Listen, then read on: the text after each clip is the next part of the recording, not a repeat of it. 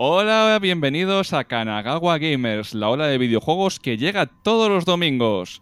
Estamos aquí con dos amigos muy especiales, pero antes quiero dar pie a Carlos. Carlos, ¿qué tal la semana? ¿Qué pasa, tío? ¿Cómo estamos?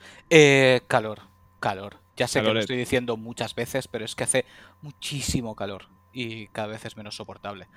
Pero bueno, bien, hoy, hoy contento porque se vienen dos personas con las que teníamos ganas de hablar aquí con los micros en lugar de en redes sociales. Y em, va a estar interesante, va a estar interesante. A ver si conseguimos hablar del tema, para variar. Y el tema es que vamos a hablar de Nintendo Switch, la consola híbrida de Nintendo. Y tenemos por aquí a Arturo y a Guzmán. Chicos, ¿qué tal? Muy buenas, pues nada, Buenas, chicos. encantados de estar aquí con vosotros, porque oye, yo me lo paso teta leyéndose en redes sociales, me lo paso genial con nuestros simposios que me marco con Eduardo en- eh, a través de WhatsApp, y oye, pues he venido a pasar el rato, no a dar la talla, porque habéis traído unos invitados que, madre mía, como para estar a la altura, ¿sabes? Pero bueno, se hará lo que se pueda.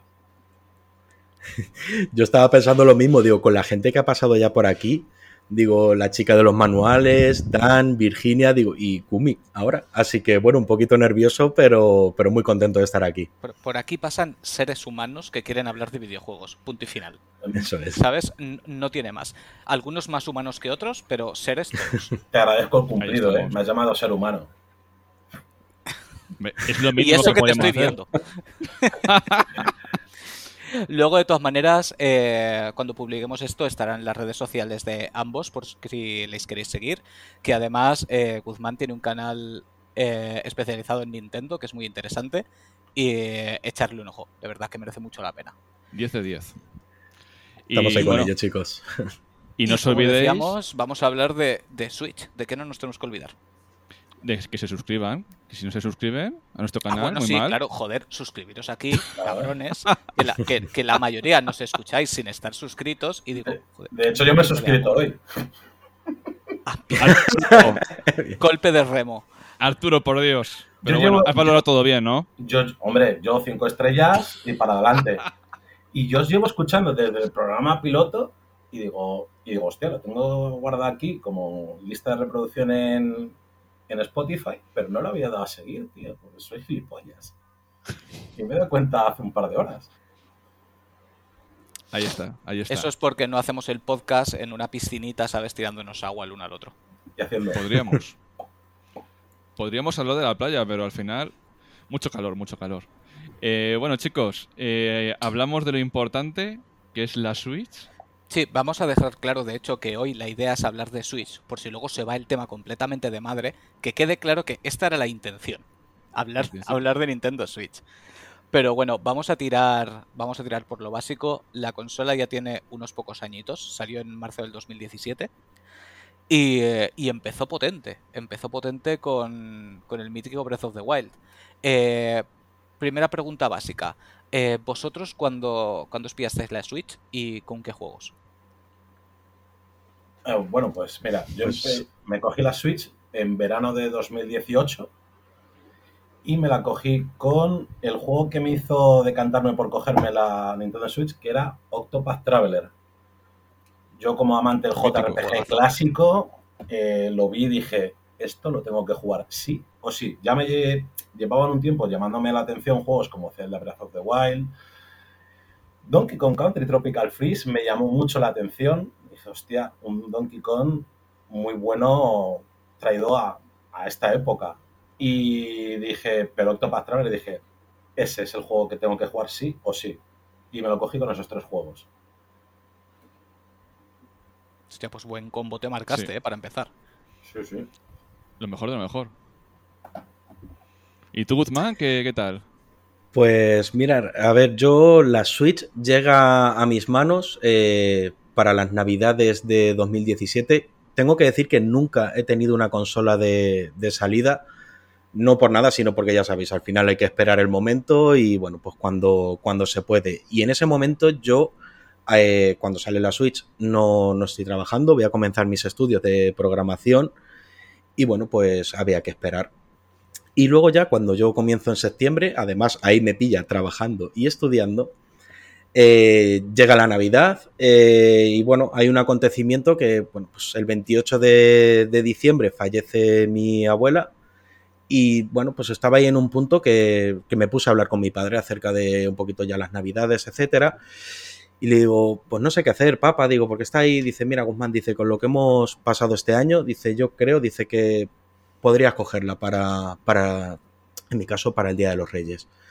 Y dije, pues mira, tengo que, tengo que estudiar bastante y tuve una cosa curiosa, que es que cogió, y él ya me, me apuntó un secreto que decía, además creo que alguien te va, te ha comprado una cinta. Mi padre llama cintas, desde la era de Super Nintendo, Nintendo 64, mi padre llama cintas a los, a los cartuchos.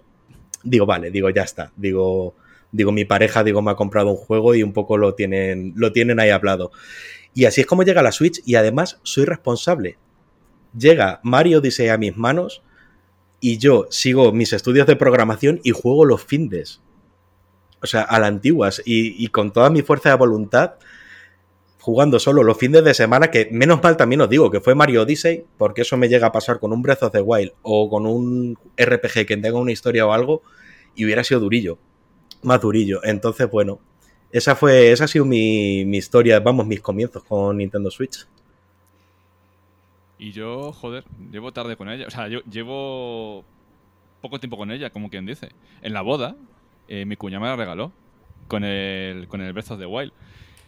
Lo estuve posponiendo mucho comprarla porque hay una cosa que, que, me resulta curiosa que cuando la gente, a ver si os pasa a vosotros, la gente que no tiene la Switch y lo ve desde fuera, piensa que es una consola menor porque no tiene la potencia como pueda tener una PlayStation 4 o una PlayStation 5 o una Xbox y tal. Pero una vez la tienes, los juegos que tiene te llaman y te atrapan y, y es una maravilla tenerla portátil, tenerla en el dock. Y claro, me vino con el Breath of the Wild.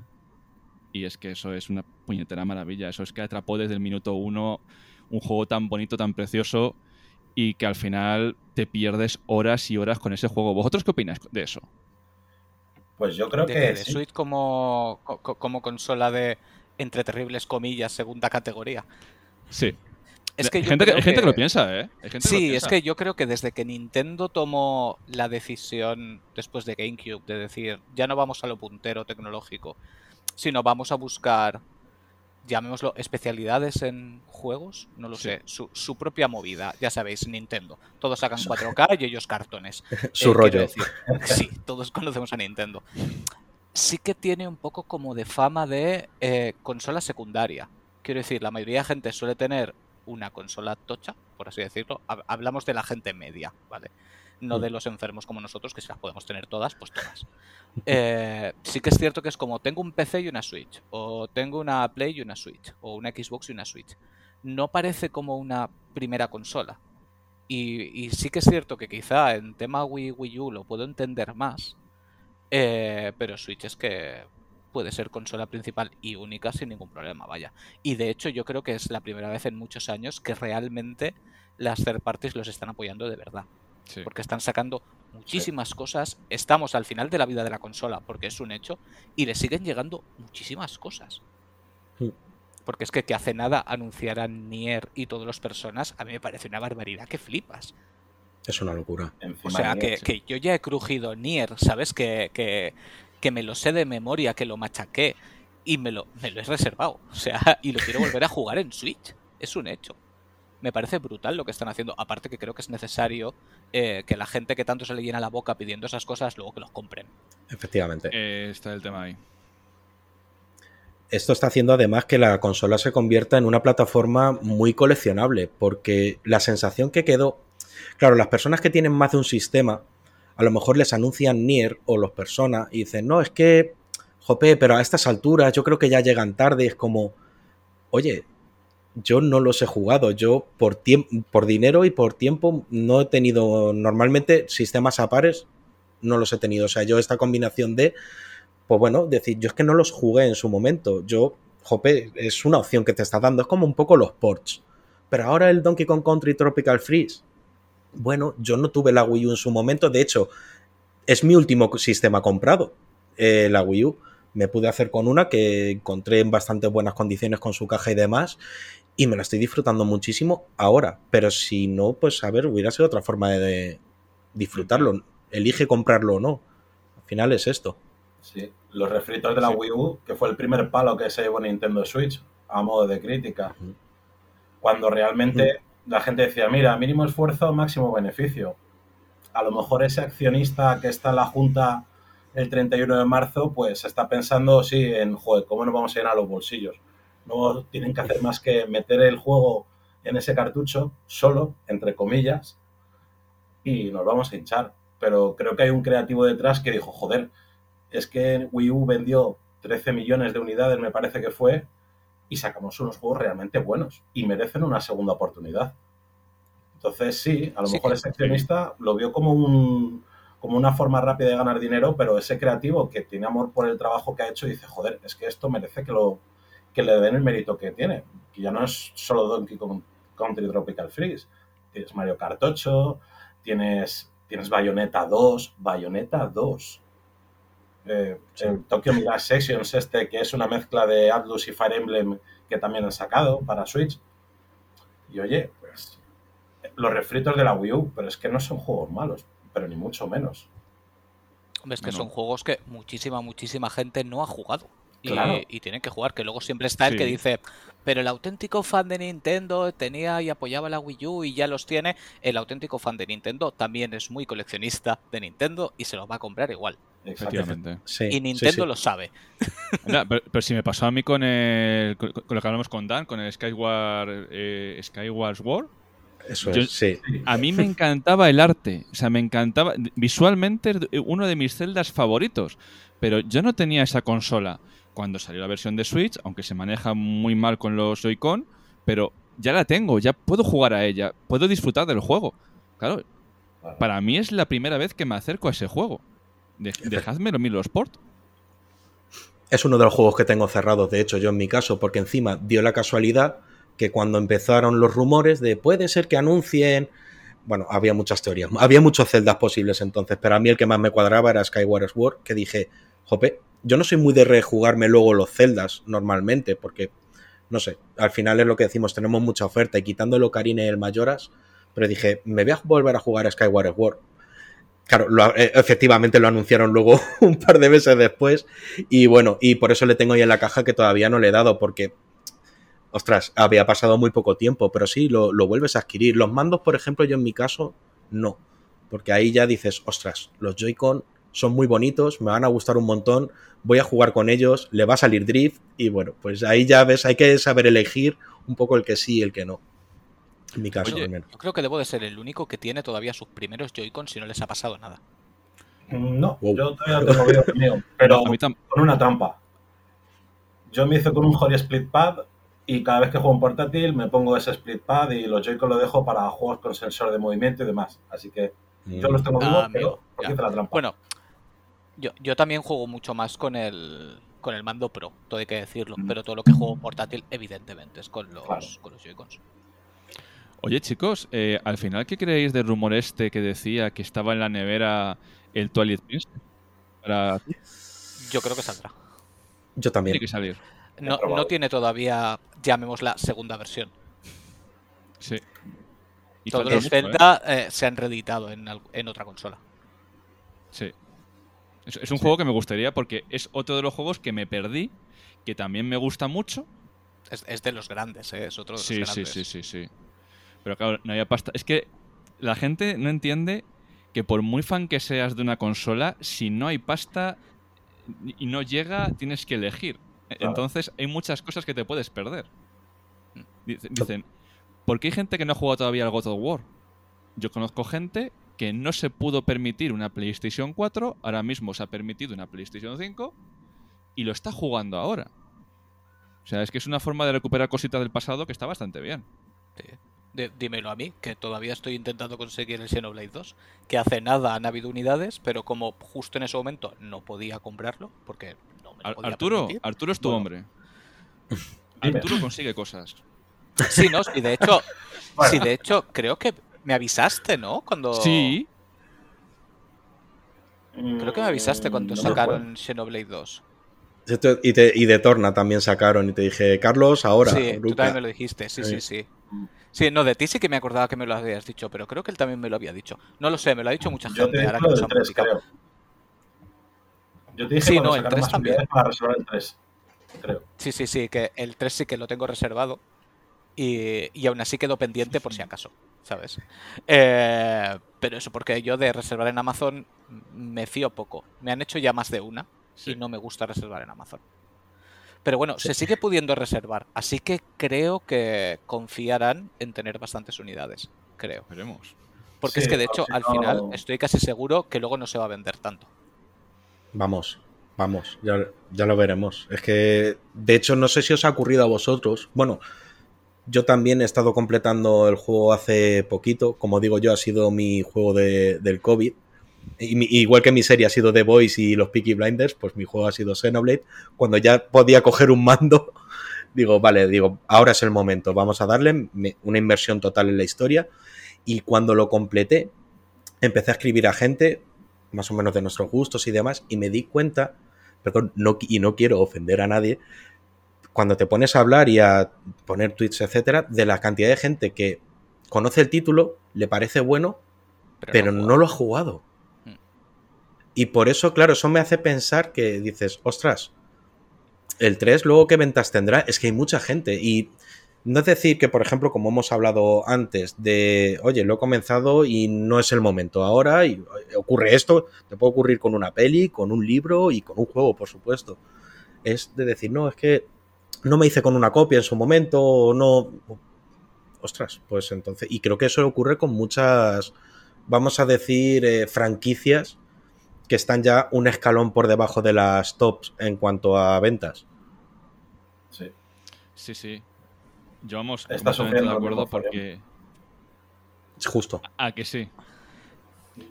Tú, Arturo, ¿qué tal el Fire Emblem? Que tú sí que lo has pegado bien.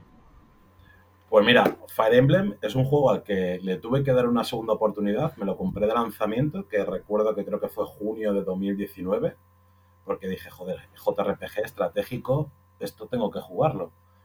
Y empecé a liarme con los menús, con todas las cosas que ofrecía, el tiempo libre, la waifu, los jurbandos. Y dije, pero a ver, yo quería aquí a peleas estratégicas una detrás de otra, como si fuera un Final Fantasy Tactics. ¿Qué mierda me estáis vendiendo? Y te juro que esa fue mi impresión, ¿no? Y bueno, y como en esa época todavía la Switch la tenía como aparcada por temporadas, llegué un momento en 2020, creo que fue, que empecé a retomarla y le empecé a dar mucha caña a la Switch, a la Switch y dije, joder, ¿a qué puedo jugar ahora? Y lo vi y dije, le tengo que dar una segunda oportunidad. Lo volví a empezar, escogí otra casa también, porque los personajes de los ciervos dorados lo siento, pero no, hay algunos que no eran para nada de mi agrado. Otros sí, eran encantadores, pero había otros que me repelían mucho. Me fui con las águilas negras, empecé ya a tener un poco más de paciencia con todo lo que me quería implementar el juego de más. Y es que a día de hoy, si no es mi juego favorito de Switch, está entre los tres mejores. Según me levante cada día, es el tercero, el segundo o el mejor. Pero vamos, Hostia. una auténtica maravilla. Sí, sí. Y es una pena, porque a día de hoy te quieres hacer con una copia y bueno, pues eh, importación italiana, 57 euros, corre que solo quedan dos unidades y demás. Y es lo que estás hablando tú, Guzmán. Que Mario, Zeldas y Pokémon tienes donde quieras y cuando quieras. Pero Fire Emblem, eh, Xenoblade, Astral Chain, que oye, que no son los tops, las franquicias tops de Nintendo, pero están en un segundo escalafón con muy buena calidad y dices, tío, que ya no estamos hablando de que una edición especial o un algo, es que es el, pro- el propio juego. Vas a jugar a Xenoblade Sí, 3, te quieres total. jugar al 2 y no lo encuentras. Es que no tiene sentido. Sí, pero de hecho están, están en ¿Quieres el jugar al segundo Warriors, al únicamente por ventas. Sí. Sí, sí, sí, to- Ahí le has dado, Carlos, ahí le has dado. Porque de Por calidad, calidad, para tienen para nada. estar en el primero. Un Xenoblade, un Xenoblade es una barbaridad. Yo reconozco que es una saga que nunca le había dado la oportunidad. Es la típica que siempre dices, quiero jugar, quiero jugar, pero no encuentras el momento. Y ahora que le, entra- le he encontrado el momento he dicho, mierda, ¿y el 2 ahora cómo me lo compro? El 3 lo tengo reservado, pero el 2... eh, olvídate. ¿Por qué no sacan más copias? Pues supongo que porque de algún modo no les debe de compensar, me imagino. Supongo que estarán escarmentados y dirán para qué. Sin embargo, el único que te lo encuentras a casco por el primero. Pegas Sí. una patada y salen 500. Claro, porque así inicias. Es ¿Sabes que sí, yo creo que al final todo está, todo está pensado. todo en el mercado japonés. El mega japonés. Es que ¿Sabes el qué pasa? El Que, por está... ejemplo, Xenoblade gusta muchísimo, pero tú te vas, por ejemplo, a una lista de juegos más vendidos de Nintendo Switch en Japón y no hay ningún Xenoblade entre los 30 más vendidos. Y es una cosa que te sorprende, pero mucho, mucho. Dices, hostia, Sí, sobre todo ¿qué en está Japón. pasando aquí? Sí. Claro, mira, otro juego muy del corte de que podría gustar mucho en Japón, Triangle Strategy. JRPG clásico, de táctico a más no poder, y las ventas las ha sacado Occidente. Por un millón de copias que vendieron, creo que más de 800.000 fueron en Occidente, y en Japón ciento y pico mil, así, justito. Y por las características dices, es que esto tendría que vender mucho más en Japón. No lo entiendes. Mm. Es. Luego está el juego de los tambores y vende millones, tío. Que Eso no tiene sentido ninguno. Bueno, en Japón pocas cosas lo tienen. Sí, sí. Es, sí. es un, es un país especial. De hecho, mira, fíjate, est- esto es Metapodcast. Me acaba de llegar el repartidor con el Fire Emblem. Que por fin le he podido conseguir por- gracias a Arturo. Pero estaba muy, muy complicado de conseguir. Muy, muy Eso lo, complicado. lo estamos diciendo ahora todo el rato, que él nos avisa con lo de los juegos y luego cuando pongamos sus redes sociales la gente le va a acosar. Oye, ¿me consigues este? Oye, ¿sabes la reserva de este otro? Bueno, tampoco pasa nada. Si para el caso que me suele hacer la gente, porque a mí os voy a contar un secreto. Yo digo tonterías por Twitter cada dos por tres, así que si queréis hacerme caso, bien, Sí, y si sí. no, pues, ¿Se, Yo soy se como ese loco que va cosas contar serias? No. O sea, yo, a ver, yo soy como ese viejo loco que va con su carrito con un montón de trastos que encuentra por la calle y va gritando: ¡Se acerca el apocalipsis! Y cuando se acerca, es cuando diré: Te lo dije. Pero hasta entonces la gente no me toma en serio, no pasa nada. Si yo para eso vengo, para echarme las risas y hablar de videojuegos. Porque el, el que has pillado, Edu, es el Three Houses o... Porque yo he tenido que pillar un pal y- de Italia. Porque... se- Ese es el que Bien. pilló. Bu- bu- buena, vale, buenísima esa. bien, bien, Sí, bien. sí, sí. De hecho, muchas veces hay en sitios que te venden cosas de segunda mano a ciento y pico pavos y cuando ves la parte de atrás te están vendiendo a ciento y pico pavos la versión Italia que vale 50 y te están sacando pues hasta la puta vida.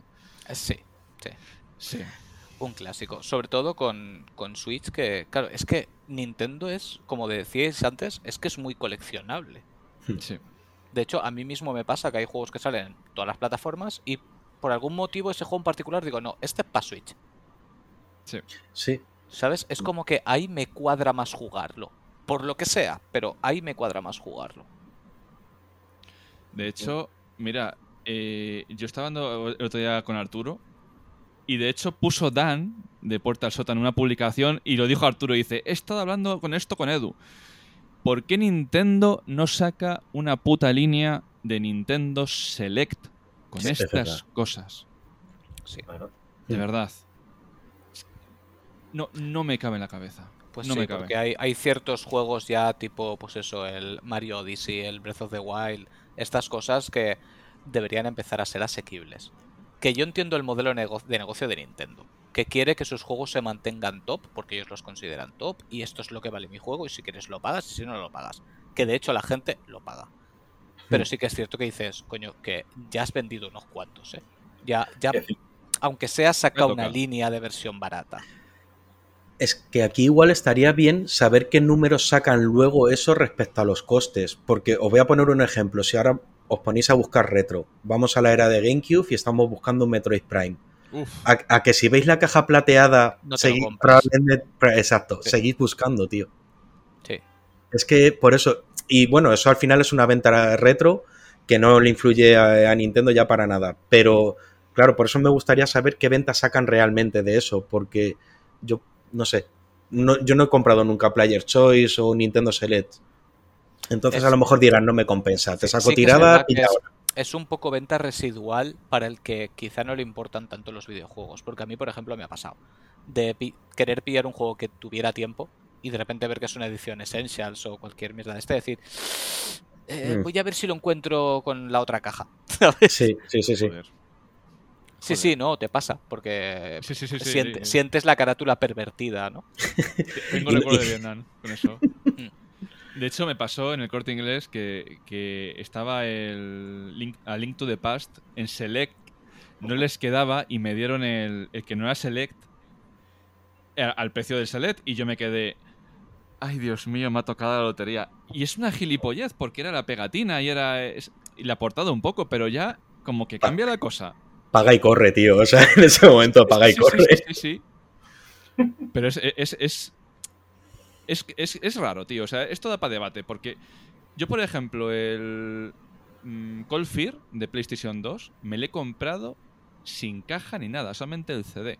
Porque llegó el punto de que estaba muy caro porque vendió pocas unidades. Y ya ver que el CD funcionaba y decir, venga, a tomar por el culo, ya me cojo el CD solo, la caja ya lo que sea y tal y cual. Y es que a lo mejor no sabemos valorar que, aunque tengamos un juego que es Platinum, como tenía antes la PlayStation 1 y tal, si al final lo queremos para jugar, tendríamos que pasar por el aro y decir, mira, me da igual, lo, lo quiero jugar, me da igual la edición. Al final las pegatinas se pueden cambiar, las carátulas se pueden cambiar. Pero es que también nosotros como coleccionistas, ya no como jugadores, porque esto es coleccionismo, somos un poco sibaritas, ¿eh? Sí. Ojo. Pero eso se paga también. Es que es. Ahí. Claro. Ahí Claro. Yo, mi, bueno, mi Fire Emblem es de Italia porque ya he asumido que voy a tener que empezar a comprar cosas de segunda mano en Nintendo Switch. Antes considero que tengo la pila de juegos suficientes como para decir, bueno, ya iré comprando cuando lo vaya a ir jugando las cosas. Y de repente llega un momento que digo, uy, Bayonetta 3, podría jugarlo en Switch y me pongo a mirar y digo, jeje, no. Y ya dices, bueno, pues una versión de Reino Unido, sí, las letras, y ya te, ya te da igual todo esto. El Astral Chain también cuando lo encontré, que justamente con Xenoblade Chronicles 2 en un game, era final de mes y dije, bueno, este mes me he portado bien, todavía me lo puedo, no se pueden venir conmigo. Y ahí tuve suerte, ahí tuve mucha suerte. Lo del Astral Chain a mí me ha flipado mucho, ¿eh? Porque yo es un juego que compré prácticamente cuando salió, porque digo, hostia, Platinum, ¿sabes? A repartir guantazos. Me flipó y estaba convencidísimo de que lo iba a petar. Mm. Y, y no se le ha hecho ni pastelero caso y ahora la peña va como Sí. loca para comprarlo. Lo cual nos perjudica. nos. Sí, sí, sí. El rico postureo. El rico postureo, porque dicen, Platinum Game lo está, lo está haciendo todo mal. Bueno, ha tenido altibajo. Los últimos títulos no, no nos vamos a engañar de que no han sido buenos. Pero, coño, el Astral Chain, yo, yo le compré en un carrefa en el cajón de ya lo que queda de restos por cuatro duros y cuando lo puse dije, pero, pero esta qué locura es. O sea, un juegazo, o sea, cambiaba estilos de juego, eh, era muy fluido, los personajes estaban bien y tal. Digo, ¿y, ¿y esta joya? ¿Por qué no se habla de ella? De hecho, me lo cogí por una GTM que cuando la- me suscribí en la, eh, tienes todas las revistas tal y cual, lo vi en la, en la revista y dije, pues tiene que tener buena pinta. Y nadie habla de él, todo el mundo del Nier Automata y de los clásicos, pero joder, que, que- que está a la altura de los demás. De hecho, es un no hablaron de él ni cuando salió. Sí, es que es eso. Mm. Es que es eso. O sea, bueno, no habló- se habló muy poquito. O sea, no tal, nuevo juego de, de Platinum, exclusivo para Switch, bla, bla, bla y tal. Tenía muy buena pinta, pero luego no se le hizo ni caso. Y ahora la gente va loca, pero no sé si van loca porque ya no hay o porque se dice que es un juego que realmente merece la pena y ahora hacen caso y antes no. Claro, es que ahí está el tema, tío. Es que esto lo hablaba con un amigo mío y digo, tío, digo, mira, digo, me he pillado este. Digo, en, a ver, no encontré mi voluntad, tampoco me pusieron una pistola a la 100, pero me obligan un poco a hacer algo que no me ha gustado hacer nunca, que es acopio de, porque sé que lo voy a jugar, pero no ahora, pero es que si no, luego no lo encuentro. Y a los que sí les vamos luego a nuestro ritmo de señor de treinta y pico, dándole salida a los juegos, es que si no te. Luego dices, no, lo pillas digital o, o búscalo súper especulado de segunda mano y dices, jope, es que no quiero ninguna de las dos cosas, quiero pagar lo que vale y ya tienes que andar buscando. Es una historia esto, ¿eh? Y Astral Chain para mí ha sido un ejemplo de lo que me ha ocurrido con este. Es una movida, ¿eh? O sea, Mm. ahora mismo es metapodcast, pero estábamos los tres con la cabeza haciendo el meme este de sí, sí, sí, sí, sí, sí.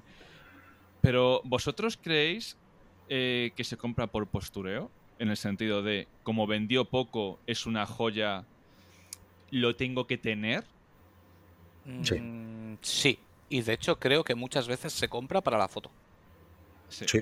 Te- y, te, y te lo digo completamente en serio. De, me compro un juego, le saco una foto de me lo he comprado y fuera. Sí, Porque es totalmente. que yo hay, yo hay cosas que no, que no puedo entender. Yo no puedo entender que salga un juego, que todo el mundo se lo compre, que todo el mundo diga que es la hostia, pero luego resulta que no ha vendido nada. Mm, Y luego desaparece y todo el mundo desesperado por comprarlo, pero no sé, no, no- es que no lo puedo entender. No, no sé qué es lo que sucede ahí. Ahí hay algo en medio que me estoy perdiendo. Yo ahí le veo dos problemas. Que el, primero, que el primero es que quizás todo el ecosistema que tenemos montado en redes sociales, a veces pensamos que es como la totalidad de la comunidad de jugadores que hay aquí en, en España y en Latinoamérica y a lo Sí, mejor representamos un porcentaje muy pequeñito. Que al final decimos, joder, tal, yo qué sé, joder, mira Tales of Arise, tal, no sé qué. Y luego ves las ventas que tiene en España Tales of Arise y dices, ¿me estás vacilando? Con todo el por culo y con todo el... Que ha tenido unas ventas de mierda, ¿no? Bueno, mira, lo estuve hablando con Edu hace unos meses que me alegré porque en la primera semana que salió Triangle Strategy vendió 9.000 unidades. Y dije, joder, para ser del corte de juego que es, está muy bien. Y miré las de Tales of Arise hasta esa fecha, que era marzo, y había salido en septiembre del año anterior, y creo que llevaba como 7.000 y pico copias. Y todo el... y todo- ¿7.000 copias? En España, en España. Y digo, Ya, ya, ya, sí, no, me, me- me da igual. Me, sigue así- pareciendo irrisorio. claro, Ah, Y luego también es lo que estabais hablando la semana pasada, que me he acabado de escuchar el programa hace unas horas, que la gente pide, pide, pero luego no compra y es una puta rabia. A ver cuánta gente Sí. se va a ir con 60 euros el mes que viene a por el juego de Shin-Chan. Ahora que lo hacen- Cor- correcto, sí, correcto. A ver, a ver cuántos van a ir con 60 euros a por el juego de Shin-Chan. Y no que se vayan a esperar 4, 5, 6 meses a que lo encuentren por 30. Claro. Jo, tío, pero es que luego esto es como lo que he dicho antes de lo del, de lo del Xenoblade. Es que luego también, mucho de aparentar. Yo, a mí no me gusta emitir un juicio de un juego si no. Primero, si no lo he probado. Y luego ahí, y ahí emito un juicio de, mira, me está pareciendo esto. Pero incluso hasta que no lo completo, porque para mí cosas como el clímax final y todo. O sea, para mí el juego luego, luego lo es todo, al menos la campaña principal. Y no emito un juicio. Y es como que no, mira, eh, este, este juego tiene una pintaza, lo voy a coger, tal, y luego me di cuenta de que somos cuatro los que sí terminamos comprándolo y jugándolo. Sí. Y acabándolo. Y acabándolo también, ¿cierto? Es que es, es que es una movida esto. O sea, es que al final muchas veces las compras, eh, los comentarios y tal, se basan en... eh, hay unos juegos buenos que tienes que alabar, hay unos juegos malos que tienes que atacar, y como te salgas de esos baremos, mm, ya eh, te encuentras resistencia. Como digas que un juego muy malo es muy bueno, va a haber gente atacando. Si dices que hay un juego que es muy bueno que no te gusta a ti, hostias, Sí. eh, ya hay gente atacando. Y es que dices, ¿de verdad? De hecho, Arturo acaba de enseñar en cámara el Simi Megami Tensei 5, que le- me le quiero comprar, pero igual. Que, que ahí Ah. volvemos a la pregunta. No sé si habrán datos, pero ¿cuántos Shin Megami Tensei 5 se han vendido? Que estaba todo el mundo polla en mano después de Persona 5. ¿Cuántos lo han comprado? Pregunta importante. Pues yo ya te digo que de base me parece que Shin Megami Tensei tuvo una tirada muy floja, ¿vale? O sea, ya de por sí Atlus iba con expectativas bajas aquí en España. Y aún así no creo que haya sido una cosa espectacular. Habrá mucha gente que habrá ido buscando importación inglesa, alemana, tal, pero seguramente no haya Que hay que conseguido número de importación, que- ¿no? Mm, Ahora mismo encuentras Buen por ahí. punto. Creo que he visto anuncios hace poco en plan a 50, 4. Dime, dime. Sí, pero ya te aparece como chollo encontrarlo. Ojo, Pero eh. buen punto. Si, Sí. no, si no ha vendido, ¿por qué cojones cuesta encontrarlo? Porque hay gente que lo está comprando para especular de- con los putos Sí. juegos de los cojones. Porque es que es así. O sea, si no vende y tal, mm, ¿por qué no está disponible? ¿Por qué no está a 20 euros? ¿Por qué no está a 30 euros? Ya en plan de me lo quiero quitar de encima de stock. Porque ha habido gente que ha comprado 4 o 5 copias y ahora está sacándolo a 50, 60, 70 euros. Hmm. Es que con, con Nintendo además hay Uy, mucho cuatro o FOMO. En cinco. Nintendo, Pero hay cosas si, si quieres algo, más te vale comprarlo rápido. Claro, pero es que a mí me gusta decidir cuándo compro yo, es que ese es el problema. O sea, claro, claro, claro, claro. es- este título es carne de convertirse en mi nuevo Astral Chain. Decir, jope, voy a tener que hacer, yo no lo tengo ahora mismo, pero veo que voy a tener que adquirirlo, aunque sea de importación o lo que sea, en algún momento próximo, el mes que me venga bien, porque esa luego también es otra, Mm, y, jope, y es que ahora mismo yo sé que no lo voy a jugar. Tengo, jope, si ya solo hablando en el podcast, creo que he dicho cuatro títulos que tengo parados. Sí, yo, yo sé que lo compré de salida, pero sin tener tiempo para jugar en ese momento, pero porque es que te lo ves venir. Es que lo ves venir de lejos. Dices, se os está llenando la boca Sí. ahora con esto porque estáis cachondos perdidos con persona y luego no lo vais a comprar. Es que no lo vais a comprar. Hasta que no salga un letrero que pone Persona 6, no lo vais a comprar. Abro. ojo, veremos a ver cuántas ventas hay digitales, porque va a salir digital, de Persona 3 y Persona 4. Ahí lo dejo. Abro melón fuerte. Abro melón fuerte de, de algo que O sea- me está pasando a mí. Tírale. Dale, dale. Para adelante. A ver, eh, como sabéis, no es, no es el tema del podcast, pero eh, el God of War Ragnarok va a salir la edición especial y la edición metálica con un solo código de descarga. Vale, y si me quiero coger el juego a secas, la edición día 1, que es la caja normal y corriente, eh, me, va, a- me va a costar 60 euros, lo que sea. Ahora que elijo yo, si sale un juego de Switch que sé que se va a agotar y sé que el otro juego va a estar dentro de 6 meses a 30 euros, ¿qué juego me compro? Porque el de Switch, Estás jodido. el de Switch, el de Switch se va a agotar. Y cuando se agote no van a ser 50 euros. No, no, hombre, no. Van a ser más. Eh, cosas de estas restan ventas a otras compañías porque vas a elegir a Nintendo Switch antes que a otras porque sabes que el producto no va a estar ahí cuando tú quieras. ¿Qué Bueno, pero también juegan con eso. Las propias Claro. compañías juegan con eso. Claro. Es lo que hay. Y más cuando sabes que, que otras compañías sacan su juego y a los 2-3 meses cae de precio. Porque, seamos honestos, las ventas ahora mismo es el primer mes. Sí, lo dijo, lo Y el primer Virginia. mes, si- siendo optimistas, Sí. ¿sabes? Lo normal son las dos primeras semanas. Sí. Sí. Que se tiran, se tiran Bueno, los, o los- coleccionistas, los amantes de la saga o X. Y luego ya es más residual. Es O los es tres eso. primeros días, como le pasó a Yakuza Laika Dragon. También, también. Hostias. Bueno, Que yo- juego un martes y el viernes estaba a 20 euros Dragon- más barato.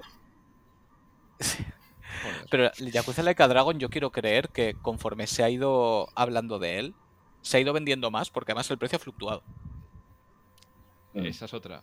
Sí. Porque el precio de Yakuza Like a Dragon bajó, pero luego Mm. volvió a subir. Luego el juego estaba como está ahora, los pocos que te puedas encontrar lo tienes a 30-40 pavos, ¿eh? Sí. Anda, pero ¿qué pasó con el que te regalé a ti y yo, Carlos?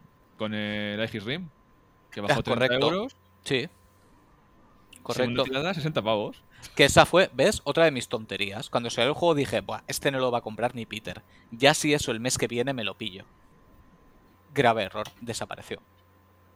Sí. Desapareció. Y gracias a que Edu lo encontró y me lo, me lo regaló, me lo mandó por correo. Y luego creo que al mes o algo así repusieron. Pero Sí. repusieron a precio completo. Que era un juego que había salido a 30-40 euros y lo repusieron a 60. Claro. Que dices, sois un poquito guarros. Un poquito.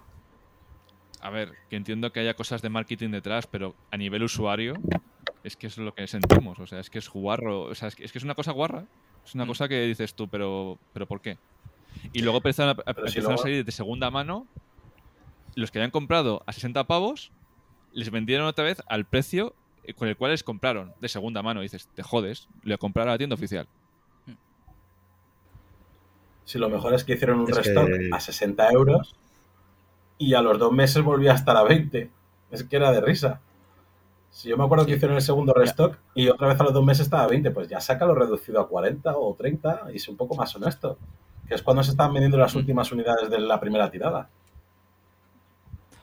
Lo- que no sé es en Switch a cuánto se está vendiendo. Puf.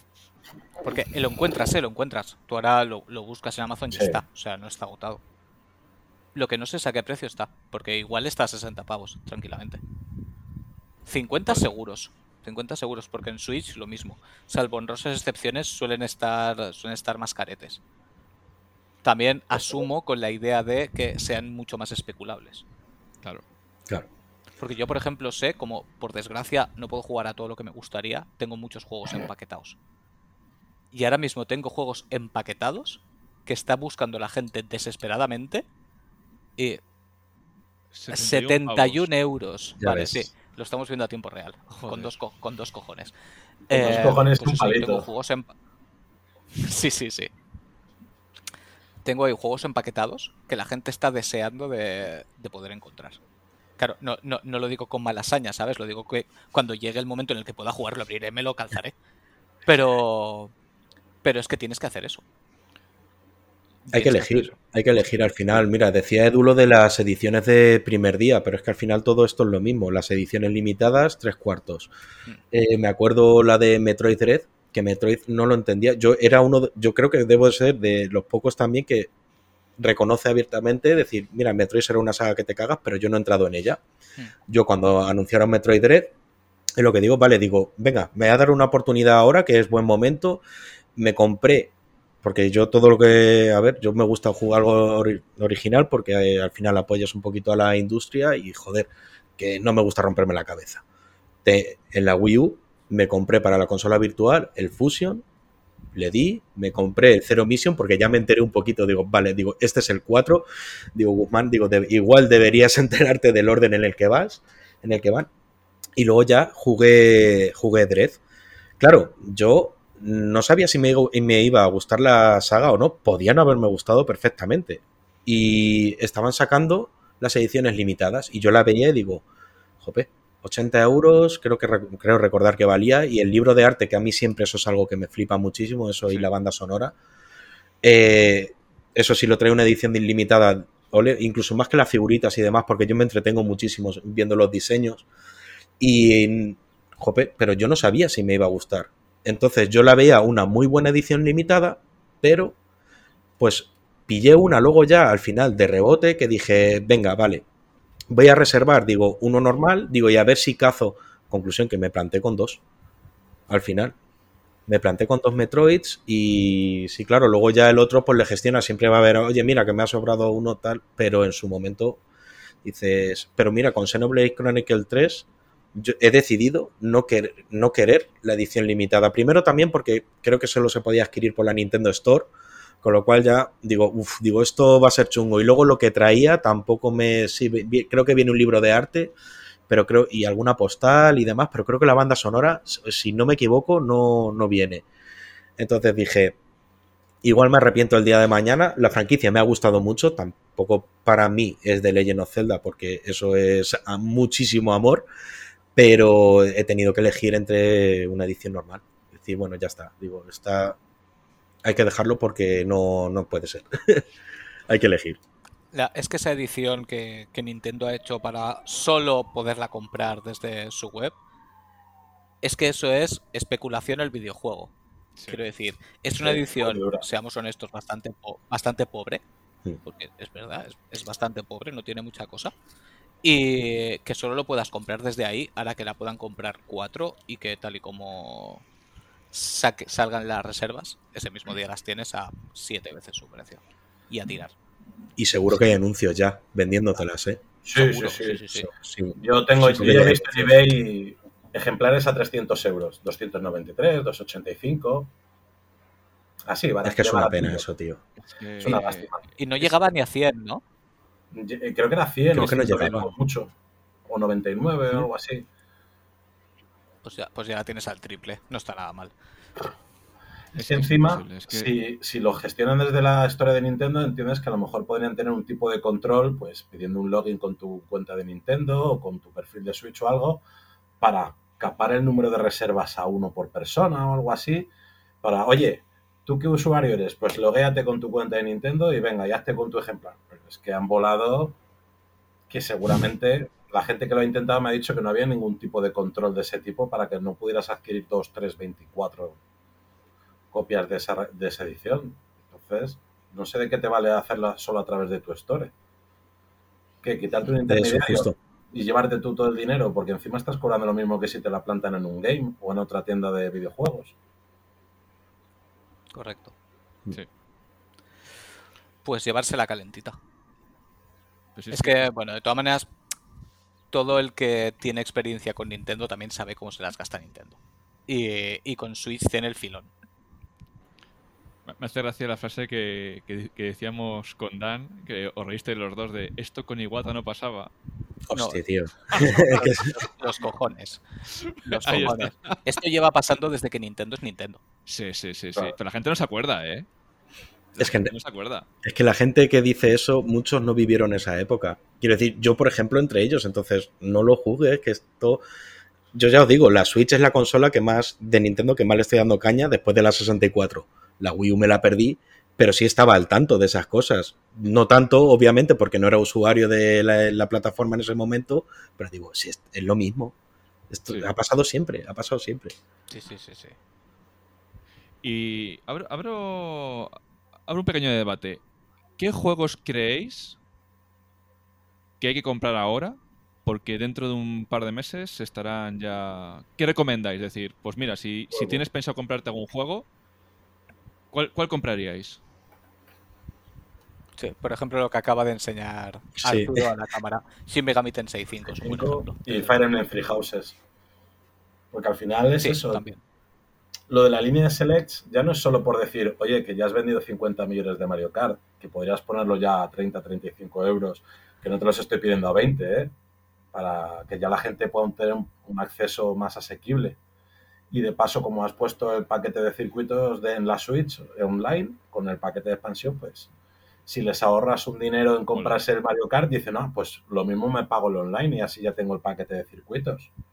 Y sería más atractivo pero también para que estos juegos no desaparezcan, porque es que volvemos a lo mismo, es una rabia que estos juegos cueste encontrarlos a día de hoy. Sí. Claro. Yo también diría, por ejemplo, el, en la versión que hay para Switch de Okami, que todavía los encuentras, pero ese me da a mí que cuando vuele va a estar, va a estar divertido. Uy, Ar- Arturo quiere puntualizar. No, no, no, no, no, sí, opino igual, que muchos juegos de esos que ahora mismo los ves a 15, 20 euros, no les hace ni puto caso, pero en el momento en el que desaparezcan, patapum, se van a 80, 90, Sí. pero como en un descuido, ¿eh? Sobre Sí. todo cuando son de ese rollo, que son como, como joyitas ocultas que la gente lo sabe, pero mientras esté ahí no pasa nada, pero en el momento en el que no están, todos son prisas. Sí. Pues mira, eh, me, o sea, me he comprado unos cuantos juegos y estaba mirando ofertas de Switch y digo, uy, a ver qué me puedo comprar de Switch por precio baratito. Código de descarga, código de descarga, código de descarga. Digo, joder. Son juegos que no intentéis bajar mucho el precio porque se van a quedar en como mucho 30, 40 y nunca van a llegar a 10, 15 o por ahí. Porque los que llegan a 10, 15 pavos de Switch son todo código de descarga Mm. o juegos de terceros. Sí. Segu- Seguro, vamos. Seguro.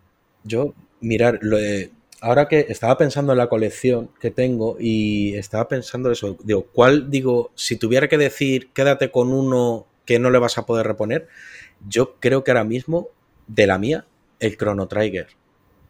Es un caso para mí un poquito especial, porque no, no, no hasta donde sé, creo que no ha llegado a Europa finalmente. Conseguirlo ya daba un poco de dolor de cabeza. Al final creo, creo que en Extra Life se podía conseguir y demás, pero creo que es uno, por ejemplo, aparte de los típicos que hemos comentado siempre, es que siempre digo, este se me queda siempre en el tintero a ver si alguien le dice que le tengo por aquí y demás y Sí, yo, yo también lo pillé y de hecho creo que sí que va a ser de los caretes, porque Mm. encima se le ha criticado mucho, porque ha sido un Mm. port un poco cuestionable. Sí. Eh, y yo creo que eso precisamente también le, le dará un punto de, de rareza. de rareza, eso es. Mm. Ah, yo lo Sí. pillé por Playas hace poquito, porque ya dije, no me gusta mucho comprar ahí, pero dije, bueno, pues ya que voy a hacerme con un juego, voy a hacerme con un par o tres, que sé que no hay tirada física en Europa. Y me hice también con el Legend of Mana, este remaster que sacaron, y los Grandía. ¿El, el Legend o el Collection? No, el Es- Legend. es que el hay No, el Collection no. El Collection que te trae los tres, los ports de los tres en las versiones antiguas, no. El, un remaster que hicieron de Legend Ese of es el que Mana. tengo yo. Yo tengo el Collection of Mana. Y por, por cierto, ¿qué opináis de Kirby? Que sé que Arturo le ha jugado. Sí, sí, los dos, los dos, los dos. ¿Tú, tú- tú también le jugaste? Mira, mira qué ojitos se le han puesto. Ay. Es que es mi nuevo, es mi nuevo novio, Kirby. es que me ha ganado el corazón. O sea, mira, si tengo que decir que mi juego favorito obviamente son los JRPGs, pero es que Kirby me ha ganado el corazón, tío. Es que es increíble. O sea, es una lástima que Kirby lleve 30 años existiendo y, lo haya dado, y me lo hayan dado a conocer ahora, hace tres meses. Digo, ¿dónde has estado toda mi vida? Cacho carne rosa adorable. yo, Kirby es uno con los que me tengo que hacer porque además vi el, el análisis que le hizo Guzmán, echarle un ojo a todos, que hizo un análisis de puta madre. Y, y, ya tenía ganas de pillarlo ya cuando lo vi dije, me lo voy a calzar. Y me lo voy a calzar bien a gusto. Lo que pasa es que es lo mismo, es el típico juego que sabes que está ahí, ya lo cogeré, porque ese sí que no creo que vuele. Me extrañaría. No. No, no, no, no creo. Pero, pero sí que es verdad que se han aliado las estrellas y parece que ha sido juegazo. Eh, es que telita, ¿eh? A mí, yo no había entrado tampoco en Kirby. De hecho, el otro Kirby que hay, el Star Allies, le he pillado ahora después. Y que de, ese, por ejemplo, a lo mejor sí estaría también interesante irle echando un vistazo. Tampoco creo que llegue a ser imposible de conseguir, pero si le ves por alguna estantería y dices, a ver cómo voy este mes, vente con papi. Para. Exactamente, pero a mí es que La Tierra Olvidada me ha parecido un juego real. Es verdad, a ver, mm, las cosas obvias de, ah, es que es un juego para niños y demás, es un juego para todo el mundo pero para mí en mi caso, lógicamente, ha jugado a más cosas y pues para mí es para jugar tranquilo, pero al final es muy disfrutable. Yo me lo he pasado muy bien con ese juego y probablemente los finales más épicos junto con Hyrule Warriors, ¿eh? La era del cataclismo, o sea, me puse de pie, literal, estaba flipando. No voy a contar nada de la escena final. Sí, sí. pero era como, ¿qué, qué? Yo lo vi y dije, Kirby es un señor héroe en toda regla, o sea, no es un no es una bola de rosa amable que viene aquí a dar cuatro saltos y venga que bien nos lo hemos pasado. No, no, es un señor héroe. Dije, sí, sí. esta epicidad, ¿de dónde te la, te la has sacado? o sea, es increíble. Porque no, además es que es una historia que, claro, como tú vas entre mundo y mundo, no se va desarrollando mucho, ¿no? Pero luego ya en los últimos coletazos te va dando un poco más de, de trasfondo y demás y dices, hostia, Kirby, ¿en qué movidas andas metido tú? Que yo no lo sabía. Pero ¿qué, ¿qué es esto tan turbio? Porque... Claro. Pensaba que lo tuyo era comerte minions, ponerte sombreros y dar dos vueltas. O sea, increíble. O sea, y luego pues, es un juego pues muy amable de completar, pero quieres hacerte el 100% y oye, pues te da su pequeño desafío y su reto. Que ojo. De hecho, hay bosses. yo lo he pulido. Sí. Dale, dale, dale hay bosses que parece que los ha hecho Platinum Games. Ahí lo dejo, ¿eh? Hay bosses que parece que los ha diseñado Platinum Games. Que yo me he quedado loquísimo, digo. Y lo último, lo último de todo, o sea, el último boss retante, a mí me costó. O sea, eso de que es para niños, a mí me costó.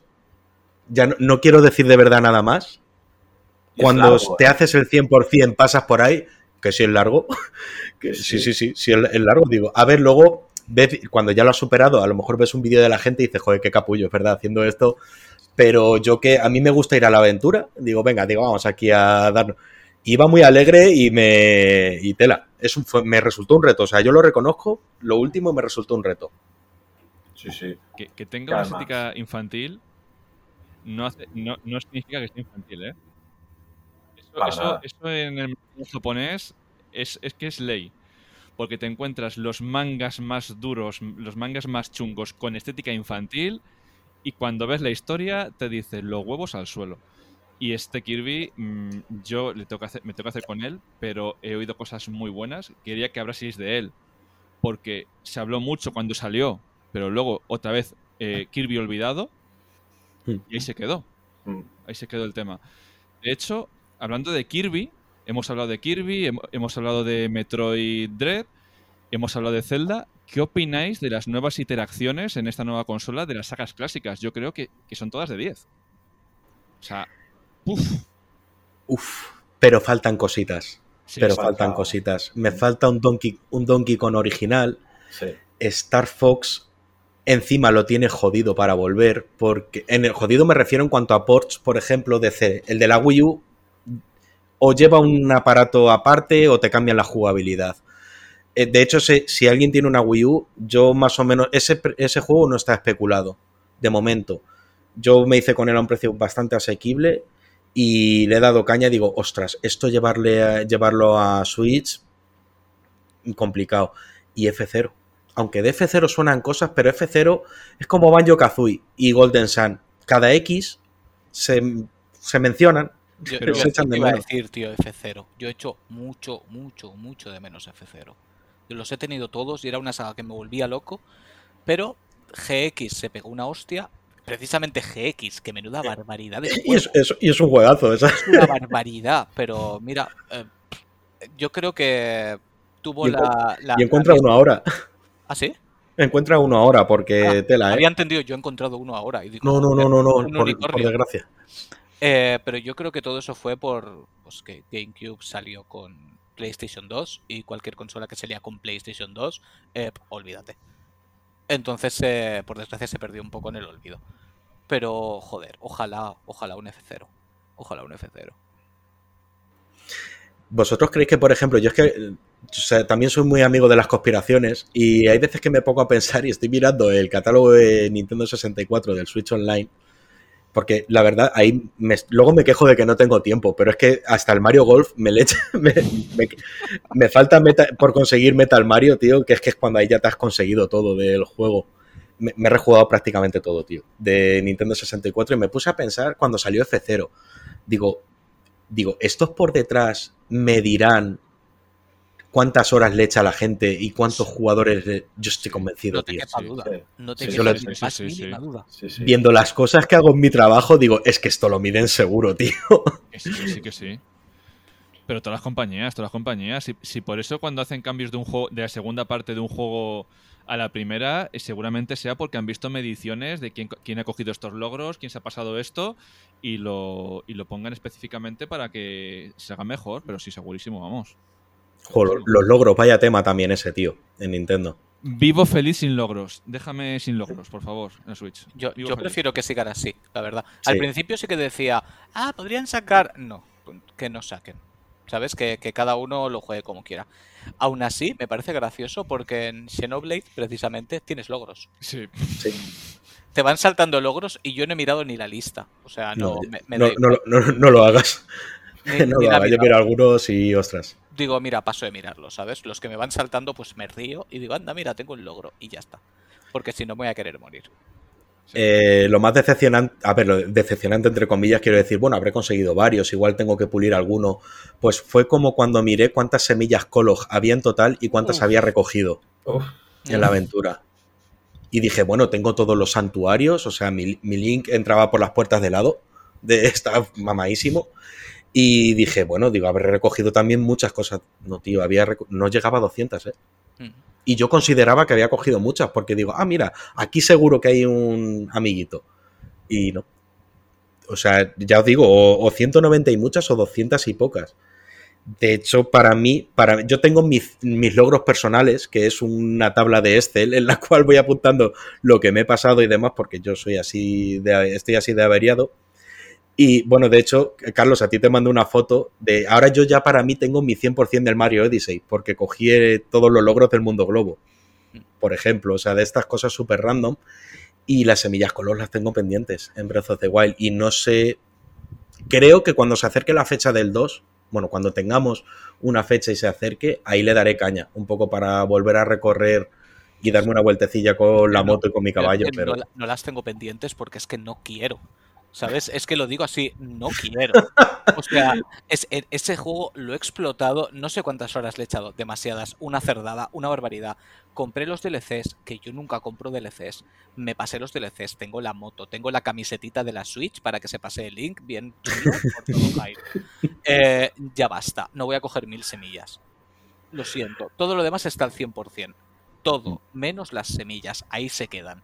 No las voy a conseguir para que me den una mierda y luego piense, vale, he perdido mi, mi vida haciendo el imbécil. Carlos, tú, tienes recuerdos de Vietnam de cuando no te saltó el logro de las plumas de Assassin's Creed, ¿eh? Calla, tío, calla, calla. tío. Qué agonía, qué mal, tío. Qué mal. Sí, tío, se, se me bugueó, ya, la ya lo conté en el podcast. Creed, sí. Sí, de Assassin's Creed 2, tío. la- las, las putas plumas que tienes que recoger, yo que sé, una barbaridad de plumas. Y, y que, que no, que, que no saltó el trofeo y no saltó. Y me he recorrido con distintos mapas, ¿sabes? Tú fíjate, por aquello que dices, a ver si es que el que tenía yo no es el que tocaba, ¿sabes? Y cogí mapas de distintas guías y que no, que todas las plumas están recogidas, que, que, que ya está, que se ha bugueado y no tengo el platino de ese juego por esa pluma. Hostia, es que. Es Que que en lo- mi lo- corazón me lo he pasado, ¿sabes? Al A mí me pasa 100%. igual, ¿eh? O sea, yo hay juegos que tienen desafíos que me parecen absurdos a más no poder. Que no. Sí. Y además, luego hay unos tipos de desafíos. Por ejemplo, yo es que, claro, yo esto no lo había vivido porque, como digo, yo pasé de Wii a ahora Nintendo Switch. También es la primera consola en la que se me va de las manos. Yo, ya digo, por las piradas de olla esta que os he dicho. O sea, no, no conozco a más gente que tenga un Excel con. Bueno, ya lo enseñaré un día, es demencial. Eh, claro, es la primera consola en la que se me va de las manos y ya tengo que superar mi TOC a no tener el, entre comillas, platino de un juego o el 100%. Entonces, es que luego hay algunas cosas que no. que encima no dependen de ti. En Mario Party Superstars, los logros que dependen de online o de hacer algo con otros, o sea, es decir, es que esto ya no depende de lo que juegue yo o de lo bueno que sea, ya depende de un amigo mío, eh, también igual comentándolo, dice, es, estaba hablando del Doom, ¿vale? Y decía, es que hay un, no sé, o sea, yo no he jugado el título, pero bueno, creo que era un logro de multiplayer que decía, es que no puedo, tío. Dice, porque me tengo que poner de acuerdo, creo que con otras dos personas tenemos que ser los tres. El caso es que, claro, ya no depende ni siquiera de ti. Dice, se van a quedar, dice, los logros de multiplayer, dice, ahí se quedan. Y no sé, a mí me están obligando a superar ese toque. Gu- Guzmán, Hay algunos Es- que los hacen muy brutos. Sí. Eso- Sí, Eso, eso que dices, Guzmán, es el- la lacra de los juegos de lucha. Tú un juego de lucha no te puedes pasar el platino si no tocas el online. Y vete Joder. tú a buscar gente.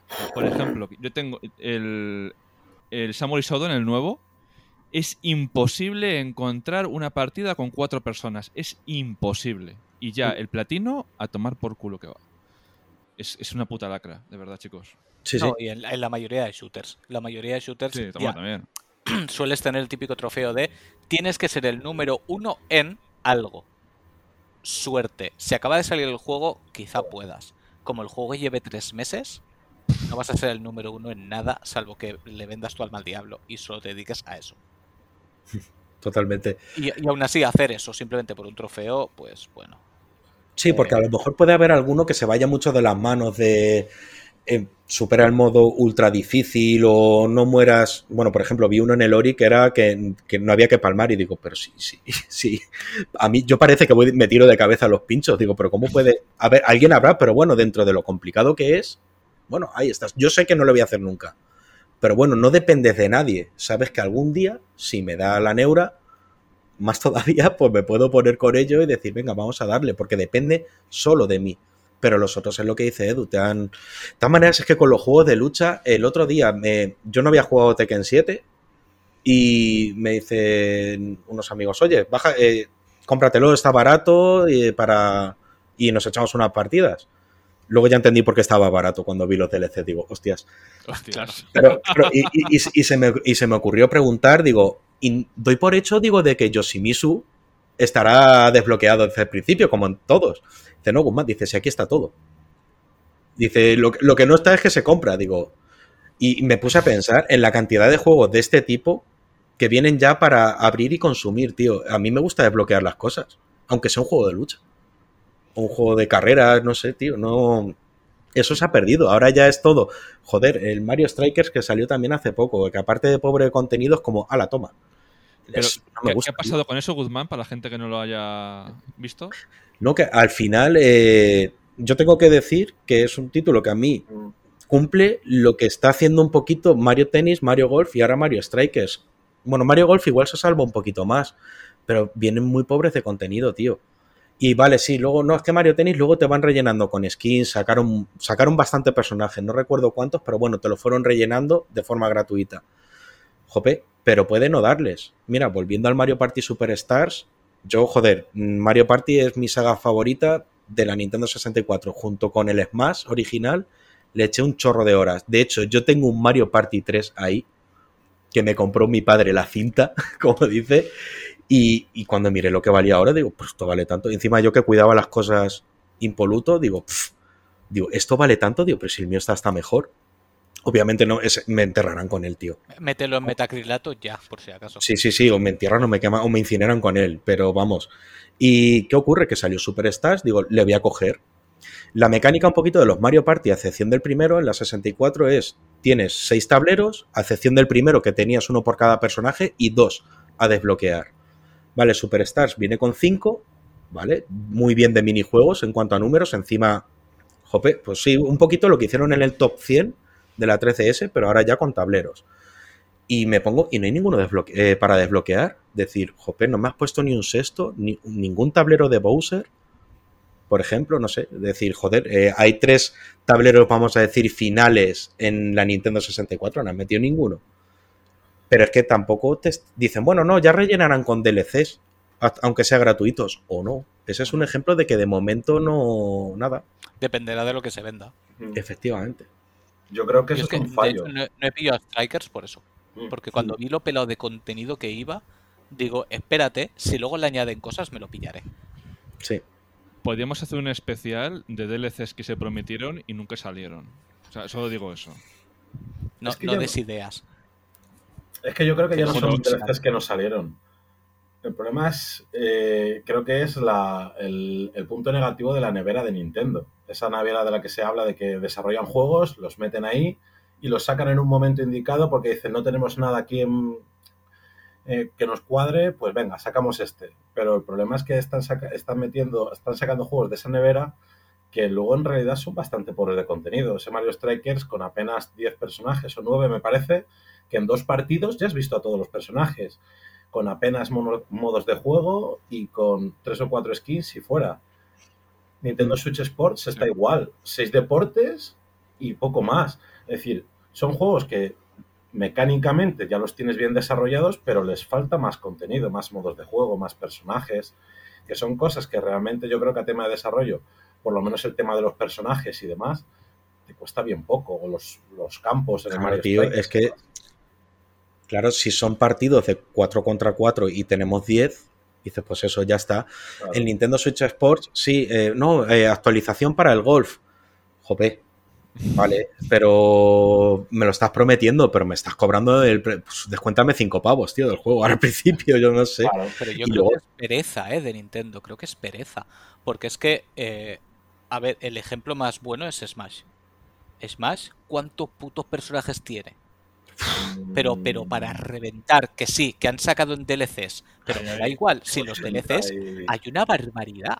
Perdón, perdón por el inciso, me, encar- me encanta Arturo. Es que, claro, los demás no lo está diciendo, pero prácticamente todos los juegos que se van mencionando los está enseñando, tío. Me parece maravilloso. Me, Bueno. me decía el cabrón que contaba poco de Switch. A ver, mira, mm, Super Smash Bros., que yo creo que es un juego, Super Smash Bros. Ultimate, yo creo que es un juego digno de mencionar, ya no adolece de lo mismo de lo que estábamos hablando, todas las políticas que hay en torno a los fighting games, que ya no se desbloquean personajes, ya quieres personajes extra a 5 o 6 euros cada uno. Ese es el problema, que no es, no sé quién fue el, primer villano que se le ocurrió la idea, pero todos los juegos de, casi todos los juegos de lucha han ido siguiendo esa estela, ¿no? Y... Sí, pero. eh, perdón, perdón. No, sigue, sigue, dime, dime. Claro, es que iba a decir, digo, y creo, eh, claro, antes iba a mencionar que creo, eh, ya le he echado tantas horas, creo que es el segundo Smash que más he jugado después de Mili, pero creo que en el Smash comenzabas con el plantel de personajes original de la 64, si no me falla la memoria, pero igual me estoy liando con el modo historia. Pero, claro, es lo que te digo, muy, muy, muy excepcionalmente cositas de estas. Pero claro, aquí estamos hablando del señor eh, Masahiro Sakurai. Que eso yo es algo muy loco, ese señor, Sí. a la hora de desarrollar. Eso tiene que ser para verlo, ¿eh?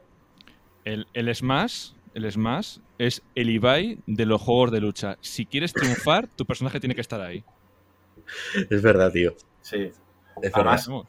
Pero mira, por lo menos Smash tiene esa gran ventaja de que si quieres jugar al modo historia, porque es lo que dice Goodman, está el plantel original de la 64 y si quieres sacar los otros 50, 50 y pico personajes que hay, pues échale horas y de repente te sale un enfrentamiento contra un personaje nuevo y si le derrotas lo desbloqueas, o ves en el modo historia y ves sacando personajes que si te enfrentas a ellos y los desbloqueas para el modo historia, luego sales a un modo versus normal y te sale otra vez el rival y si lo vences en un combate limpio, lo desbloqueas.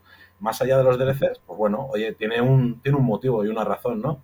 Porque en Hmm. cambio juegas a Tekken 7, a Soul Calibur 6 o a Mortal Kombat 11 o a Fighter Z y no, mira, ya los personajes están todos aquí. Ya los próximos son todos de pago. Vale, entonces. Es que, Fight- es que Fighter Z. Ahí. Mira, si, si alguien busca el juego definitivo de Dragon Ball, ya, ya lo dijimos en el programa anterior. Dragon Ball, eh, Dragon Ball Kakarot. Dragon Sí. Ball eh, Fighters se ve muy bien, pero es pasta y pasta y pasta. Y, y si quieres algo nuevo, y mete más pasta. Y, y- y es que al final no. No. Yo piqué, tengo la edición en físico porque la pillé en un chollo y en plan, no sé si 23 euros. Y dije, ostras, vente conmigo. Eh, y luego ya me empe- empecé a echar cuentas de DLCs, pack de la banda sonora original, si no me falla la memoria, que es como, ostras, tío, estáis jugando conmigo. Y se te ponía, y se- y se te ponía el juego por un pico. Sí, Sí. son cuatro Sí. pases de personajes más 15 euros que valía ese pack de música original de Dragon Ball. Te vas a 150, 160 euros de juego. Como te descuides. Es una salvajada. A mí es una cosa que me gusta de traer gente de la industria a los programas, eh, porque me gusta ver lo que hay detrás. Esa música original, ¿tú la tienes al comprar los derechos de Dragon Ball? ¿No la tienes? Si la tienes, ¿cómo la vendes aparte? Es que son cosas que me gustaría saber. O sea, Ojo, qué buena esa, tío, es verdad. la música tendrá los derechos el compositor. O eh, si el compositor no se lo ha montado bien, los tendrá la animadora. Que en este caso creo que de Dragon Ball es Toei. ¿no? claro. Creo que es Porque- Toei Animation. Entonces de- dependerá de los, de los compositores. Pero si Toei quiere quedarse su juguetito porque es muy caro, eh, pues te aguantas. Sí. Básicamente. Porque tienen los derechos ellos. Sí, sí. No, y yo aparte, yo por los derechos de la música, como músico, yo siempre voy a. Siempre voy a luchar porque parece que ahora la música tiene que ser un bien común, ¿sabes? Y, y todo el mundo la puede utilizar y desechar como si fuera basura. Pero. mm, Como fan te jode, evidentemente. Como fan te jode porque que tenga la música original eh, es, es que te sube un plus. Quiero decir, muchos juegos son lo que son por su música. Pues Sí. imagínate un juego basado en un anime que lo más representativo es la música. Sí, sí, es que es la inmersión, totalmente. O sea, es que estás jugando a otra cosa. Claro, es como, es pensando- como ponerte un, un videojuego de Capitán Subasa, ¿sabes? Sin la música de la serie de los partidos. Es que no es lo mismo, me pongas la música que me pongas. Sí. Me, me tienes que poner la que sonaba en los partidos Bueno. cuando estaba el comentarista diciendo Oliver Atom va corriendo. El, Yo, por ejemplo, como. Dime, dime. Eh, no, que iba a decir que Eh. en el último juego de Captain Subasa sí que es cierto que hay algunos temas del- de la serie original, pero salen muy contadas ocasiones. Yo Sí. hasta que salió el tema típico de cuando están corriendo por el campo y estás ahí con toda la adrenalina y dices, Dios, que van a meter gol. Solo la escuché una vez, que creo que es cuando hace una secuencia especial Julian Ross durante la segunda fase de la historia. Y dije, joder, es que esto tiene que sonar de continuo, ¿no? Aquí en este momento de Julian Ross y ya está. Claro, porque el juego es muy bonito y tal, pero ya, le falta ese pelín. Que mira, ¿ves? Ese es otro juego que me sorprendió, que no se vendiera más. Yo creo que mi, eh, mi niño interior pensaba que la gente estaba deseosa de eso y resultó que no. Yo me pillé la edición especial porque digo, esto va a volar. Y hoy por hoy a veces aún te la encuentras. Sí, Sí. a 20 euros Sí, tirado sí, en todas partes. Y de hecho también un detalle para la gente, antes que hablábamos de los juegos de Nintendo que vuelan, Super Smash Bros. ya empieza a ser complicado de tener. Mm. Me estoy sintiendo mal haciendo el programa porque Eh. me está saliendo una lista de títulos cojonuda, ¿eh? Sí, en, en la versión PAL, Super Smash Bros. encuentras, porque encuentras, pero ya empieza a ser difícil. Y encima es un juego que, Ostras, eh, que el PvP era de 70 euros, no de 60, me parece. Por lo cual, encima, Sí. peor todavía. Ahí yo pillé la edición especial con el mando de GameCube y el adaptador. Esa estaba toda- esa estaba F5, digo, esta no se va a escapar. F5, F5, F5, De digo hecho, tú. voy, voy a hacer una cosa en riguroso directo, riguroso diferido, para quien no nos está que no está aquí con nosotros, o sea, ninguno de nosotros cuatro, em, ¿realmente vosotros consideráis que dices, lo tienes que tener? Porque lo tengo en el carrito. Literal, lo tengo ahora mismo en un carrito. Mm. Porque no lo compré. Porque nunca he jugado un Smash Bros. Porque tengo la sensación de que al no haber jugado ninguno, la curva de entrada va a ser dura. Mm, Ostras, es que yo llevo jugando desde la 64, tío. Claro, es que la Eh, mayoría de gente que juega Smash suelen ser muy, muy, muy fans de Smash. Entonces, yo nunca he entrado por eso. Porque como, yo qué sé, ves a la gente que es tan purista, dices, creo que me estoy metiendo donde no me llaman. mm. Te doy mi opinión, que yo es el primer Smash que juego también, el Ultimate. Mm. Igual lo puedes ver. A ver, sí que es cierto que mucha gente quizás lo hace un poco de menos o de segunda línea, porque claro, no es un fighting game al uso en el que tienes una barra de vida y hay que bajar la barra a cero, sino que tu objetivo es como mandarlo a volar por los aires, porque claro, Nintendo no quiere violencia explícita. Bueno, es una mecánica diferente de ganar los combates, pero al final tú ves los trailers de presentación de los personajes y dices, va, estos son tres botones y fuera. Pero luego sale Masahiro Sakurai, Dios y amo de Nintendo, en las sombras, y te hace un streaming de 40 minutos explicándote las mecánicas de todos los golpes del nuevo personaje de Smash y te los explica como si fuera un juego completamente competitivo para todo aquel que quiera jugar torneos y demás y te dice, este tiene este golpe tiene un alcance de tanto, tiene un retardo de tantos microsegundos y luego lo haces así para abajo.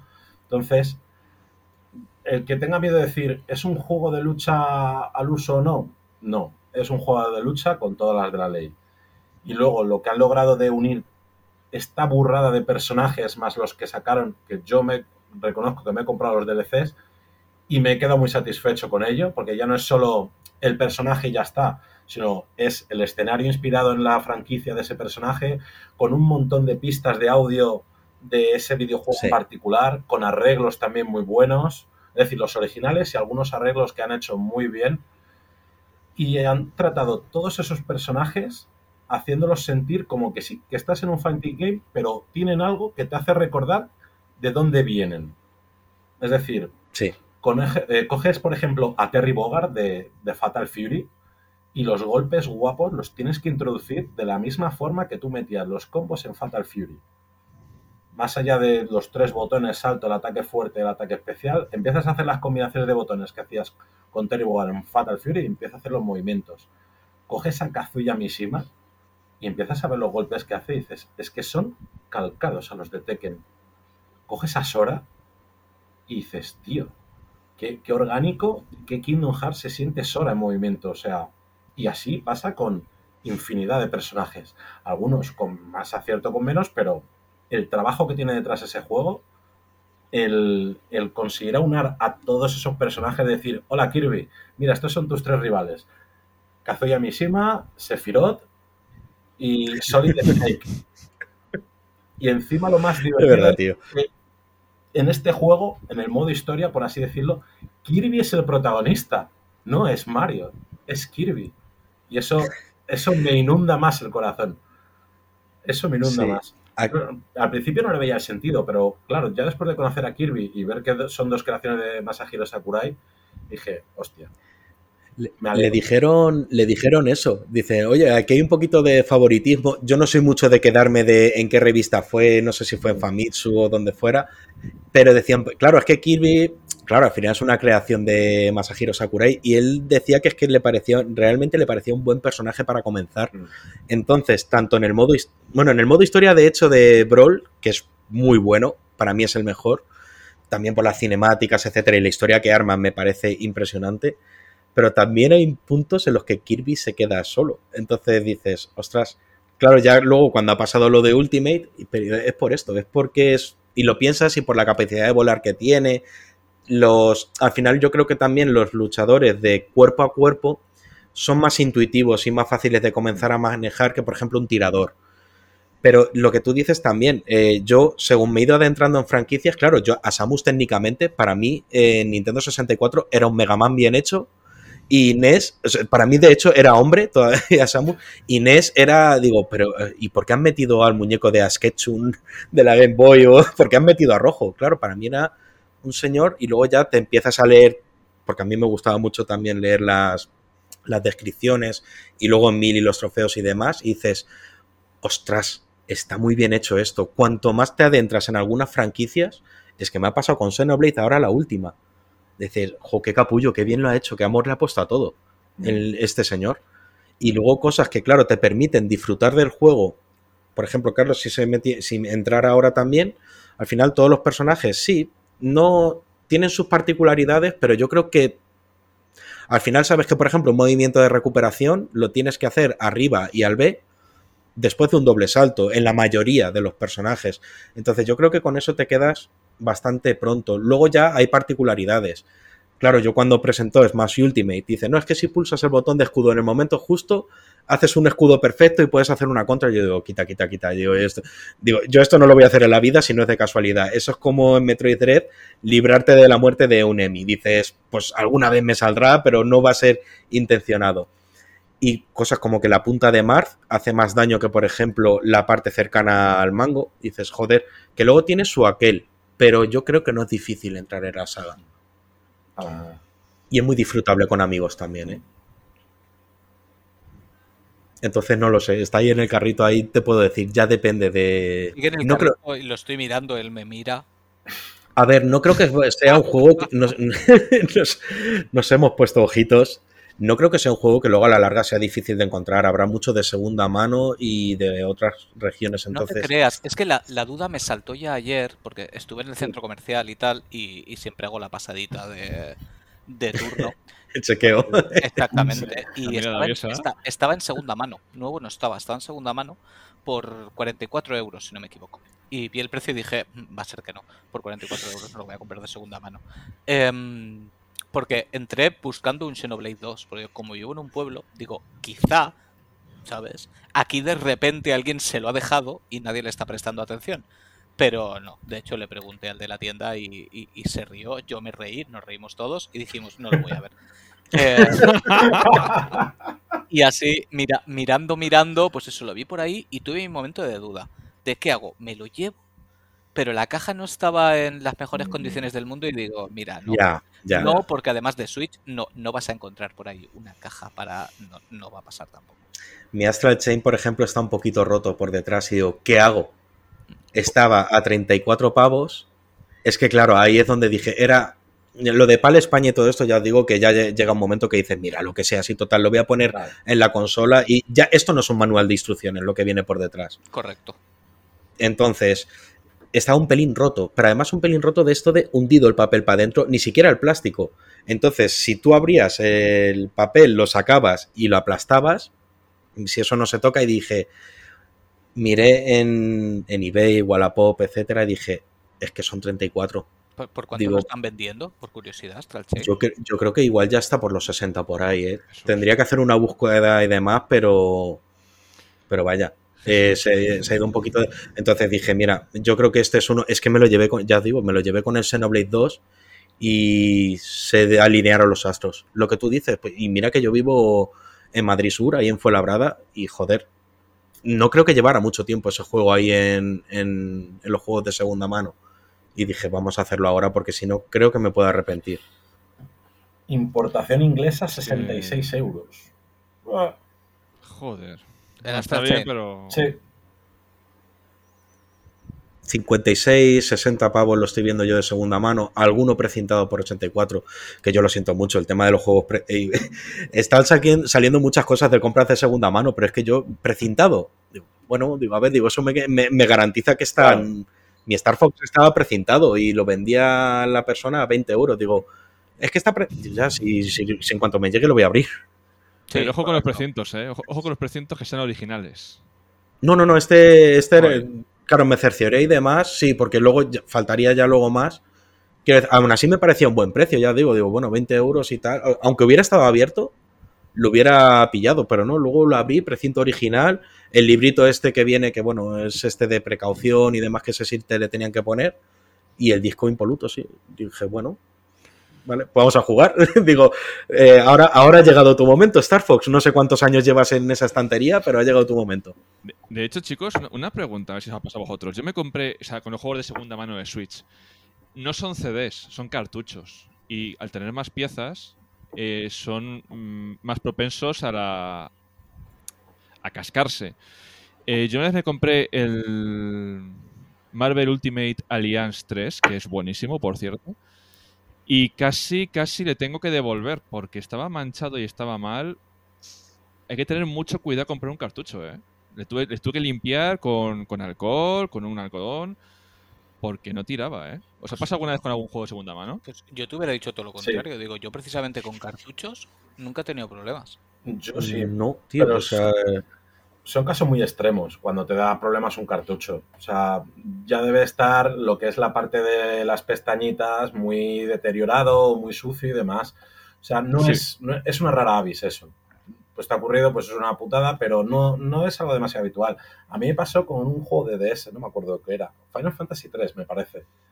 Que el lector estaba bastante sucio y tenía mucha roña y tal, y, y tuve que limpiar la conciencia para que me reconociera el, el cartucho. Pero no suele ocurrir, ¿eh? O sea, yo he pillado bastantes juegos de segunda mano de, de DS, porque yo soy ese gilipollas que se compró una New 2DS XL en 2019, cuando ya no estaban sacando prácticamente nada, dije, me da igual. ¿Y qué te vas a comprar? Pues los Pokémon, el Final Fantasy 3, el 4, el Tactics Advance 2, y con eso me sobra. Ese es mi catalogazo de Switch, o sea, de, de 3DS, que luego saqué, pillé más cosas. Y no he tenido ningún problema. Yo- Claro, yo me-. No, iba a decir que, claro, me ha hecho gracia porque comparto la misma historia y me he convertido en jugador de Nintendo 3DS sin haberme dado cuenta. Y al final, con la. Ah, mira, este a 20. Venga. Ay, ostras, pero este a 13. Y he ido pillando algunas cositas que, de hecho, algunas ahora ya se están volviendo raras. Y. No, o sea, no, no lo estoy comprendiendo. Y Sí. se ha convertido en una consola Sí. que le, da, le, da- le pega muchas horas, ¿eh? Sí, de hecho, yo estoy en búsqueda y captura de una 3DS o 2DS XL. Porque yo tengo la, la 3DS original y tengo unos cuantos juegos, pero no me he comprado más con la esperanza de cuando los juegue en un poquito más grande, ¿sabes? Pues mejor, porque además tengo el primer modelo de todos. Y eh, el problema es encontrarla eh, a un precio razonable. Porque aunque los juegos más o menos, salvo los raritos, están asequibles, la consola no está nada asequible. Ay, tío, ¿por qué?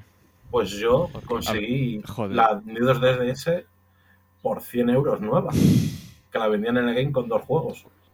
Una promoción que hicieron, New 2DS XL, que supongo que querrían quitarse ya todo el stock que les quedaba, y cogí el... A ver, la lista de juegos que tampoco era una, fuera una maravilla, pero creo que cogí el Pokémon Luna y creo que es el primer Fire Emblem Warriors lo que pillé para DS. Hostia, ahora tendría que mirarlo. Vale, no. Es que he dicho hoy por qué. Porque eh, hubo una tienda de mi barrio, de segunda mano, pero a ti, Carlos, no te conocía todavía, fue antes de pandemia. Ponía los precios en base a, yo qué sé, a yo qué sé. Me encontré los tres Layton a 15 pavos cada Layton, que casi me pega un infarto, y le dijimos al señor, mm, mi mujer y yo, "Eh, ¿me los guardas por favor que voy a por dinero? Y cuando cogimos los Layton, les abrazamos muy fuertes. 15 euros cada Layton. Y tenían videoconsolas y tenían de todo. Pero al, precio que tiene que ser. O, o más bajo. Mm. Claro, cuando se dijimos al tío, dice, no, es que esto vale un pastón. Se quedó con una cara. En plan de, ya no me los puedes coger. Una, una vez más, Edu, paga y, cor- paga y corre. Ya ves. Y, y fui gilipollas porque tenían el Crisis Core por 10 euros. Y no le pillé en su momento porque no tenía la consola. Pero tenía que haber pillado la consola y el Crisis Core. Pero bueno, como va a salir de reunión.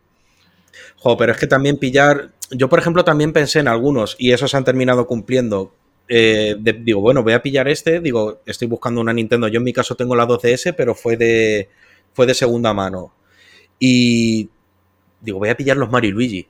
No lo hice porque dije, "Mm, Goman, a ver si luego no vas a comprar la consola, etcétera, porque también lo piensas fríamente y dices, a ver. Pero ahora ponte a buscar un Bowser Insi- Inside Story Que no por ejemplo, que yo le jugué en la DS original, me pareció un juegazo y igual, y termina con un clima brutalísimo para mi gusto. Y nada, y me he quedado, no voy a poder seguramente a ver alguna edición, pero es que tampoco es tan barata, ya tampoco la hace otros países. Que no pasaría nada, quiero decir, ya lo hemos dicho esto, pero es que ya ni siquiera dices, ostras, es que es un juego de la 3DS. A ver, si- si yo he visto a un japonés a un japonés en tienda de segunda mano española, en tienda retro española, mirando los precios, a ver a cuánto se vende en España, ojo, cuidado, que el chollo se va a acabar, ¿eh? Ostras, es un, i- un indicador eso, ¿eh? Sí, sí, yo me, yo me quedé a cuadros y le dije a mi mujer, oye, cariño, ¿e- e- ¿es japonés? Porque yo le estaba oyendo hablar y dice, sí, sí, sí, es japonés. Porque yo controlo japonés, pero no... Y claro, estaba viendo los juegos de PlayStation 1, estaba con el móvil y digo, qué cabrón, está viendo a ver cuánto se venden en Europa, porque hay gente que va allí, los compra cuatro duros y se viene aquí y la fiesta. Sí, sí. Y se va a acabar el chollo. Porque se están... es, que, es que los japoneses no son tontos, les puedes engañar una vez, dos no. Entonces, claro, cuando ven muchos gaijines ahí, pum, pum, pum, llevándose juegos, dicen, a ver, ¿qué está pasando aquí? Y al final, pues... Va- vamos a ver qué tontos no son. No, ¿sabes? no, no, para nada. Que tú ahora nada. te, te- te pasas por Japón y antes hacías acopio, ¿sabes? Y ahora intenta comprar un Final Fantasy VII, a ver qué pasa. Hombre, que está, que estar estará, pero ya no estará a los precios suyos. Está a precio de eh, el gaijin que viene a comprarlo. Claro, tienes, tienes que cogerte a alguien que viva allí y se vaya a tomar por culo a la tienda, típica tienda de estas de barrio barrio a pillar, porque si no, toda la Akihabara y tal, olvídate. Correcto. Olvídate. Yo, de hecho, en su momento iba, iba a viajar a Japón. eh, no se dio las circunstancias, por una historia que no viene al caso. Y yo tenía pagada ya una visita guiada por un, un chico que de hecho es, es youtuber y se ha montado una, una empresa de, de guiados por allí. Y, y yo lo tenía ya preparado porque digo, este ya me ha dicho que me va a llevar a las tiendas raras, ¿sabes? A las chungas. A la tienda de barrio donde vas a encontrar el chollo. Porque es que si no, pégate un tiro. Sí. Es, es que no lo vas a encontrar. Por cierto, nos van a funar este, este episodio del podcast si no hablamos de un juego muy específico de la Nintendo Switch. El mágico eh, Luigi's Mansion. El 2. Hostias. El 3. Hostias, que se ha quedado fuera. Tres. 3, 3, El 3. perdón, el 3, el 3, el 3. El 3. ¿Qué tal el juego? Mira, te- tenía ya Arturo ahí preparado en la mano, en plan, estaba aquí. Si tiene el catálogo entero. de- debajo donde está él hay un No, pozo no, no, negro de donde los va sacando. No, no, yo creo que ya prácticamente he enseñado todo lo que tenía aquí. No, pero mira, a pesar del catálogo que tengo, yo no tengo ni Mario Odyssey, ni Mario Kart 8, ni Animal Crossing, que tampoco hemos hablado de Animal Crossing, el pelotazo que pegó. eh. Es, ver- Bueno. es verdad, tío. Pandemia. Mm, Sí, sí, o sea, que Ah. igual que para mucha gente fue un bálsamo, ¿no? Estar encerrado en casa y te viene un juego como Animal Crossing, a Nintendo, con lo mal que le vino a la hora de trabajar en- con la pandemia y demás, fue otro oasis para ellos. O sea, dijeron, ala, ahí tenéis Animal Crossing que ha llegado a tiempo. Nosotros, hasta que nos reestructuremos en 2021, ya tenemos beneficios de sobra. Las cosas como son. Nabos, cabrones. Sí, sí. Exactamente, tío, que madrugaba para comprar nabos, tío. Es que, es que lo nunca he visto un juego haciéndome madrugar. Como, como alguien saque tweets de pandemia, es que es la polla la gente en plan de ¿a cuánto están los nabos? A las 5 de la mañana estaban a tanto. Y dices, joder, por Sí, Dios. sí, sí. Y, y luego Peña diciendo, en mi isla están a tanto, pasaros. Aquí los estoy, se están vendiendo a tanto, veniros. Y te ponían ahí el, el caminito, ¿sabes? Con vallas para que no te salieran. Y tú, hijo puta, que no te voy a robar las cerezas. ¿Sabes? No te preocupes, he venido aquí a vender nabos. Hostia, tío, yo es que ese, ese mundo me le perdí. Yo es que la pandemia la pasé. Claro, yo era consciente de esto, pero digo, no llegará a tanto. Y luego con todo el mundo que vi hablando, hay, pero hay anécdotas, sí. vamos, a Sí, cholón. Sí, sí, sí, un huevo. Y, y yo digo, yo estaba ahí en mi santuario de la espada y al final. Y ese juego no le tengo, pero igual me gustaría, me gustaría hacerme con una copia, por lo que decimos, ¿ves? Pero esta ya a lo mejor sí sería, por, por eso no le tengo. A lo mejor sí sería por decir, vale, Nintendo Switch coleccionable, me gustaría tener Animal Crossing. Pero claro, a mí se me pasó ese, yo creo, ese boom que, oye, seguirá jugando la gente y demás, seguro. Juega Sí. muchísima, muchísima gente. Hay una comunidad que, que es que da miedo. sí, O sí. sea, además es una comunidad que, eh, que ama a los furros de una forma Sí. muy intensa. Joder, y, sí. y es como para meterse. Ostras, me da miedo, ¿eh?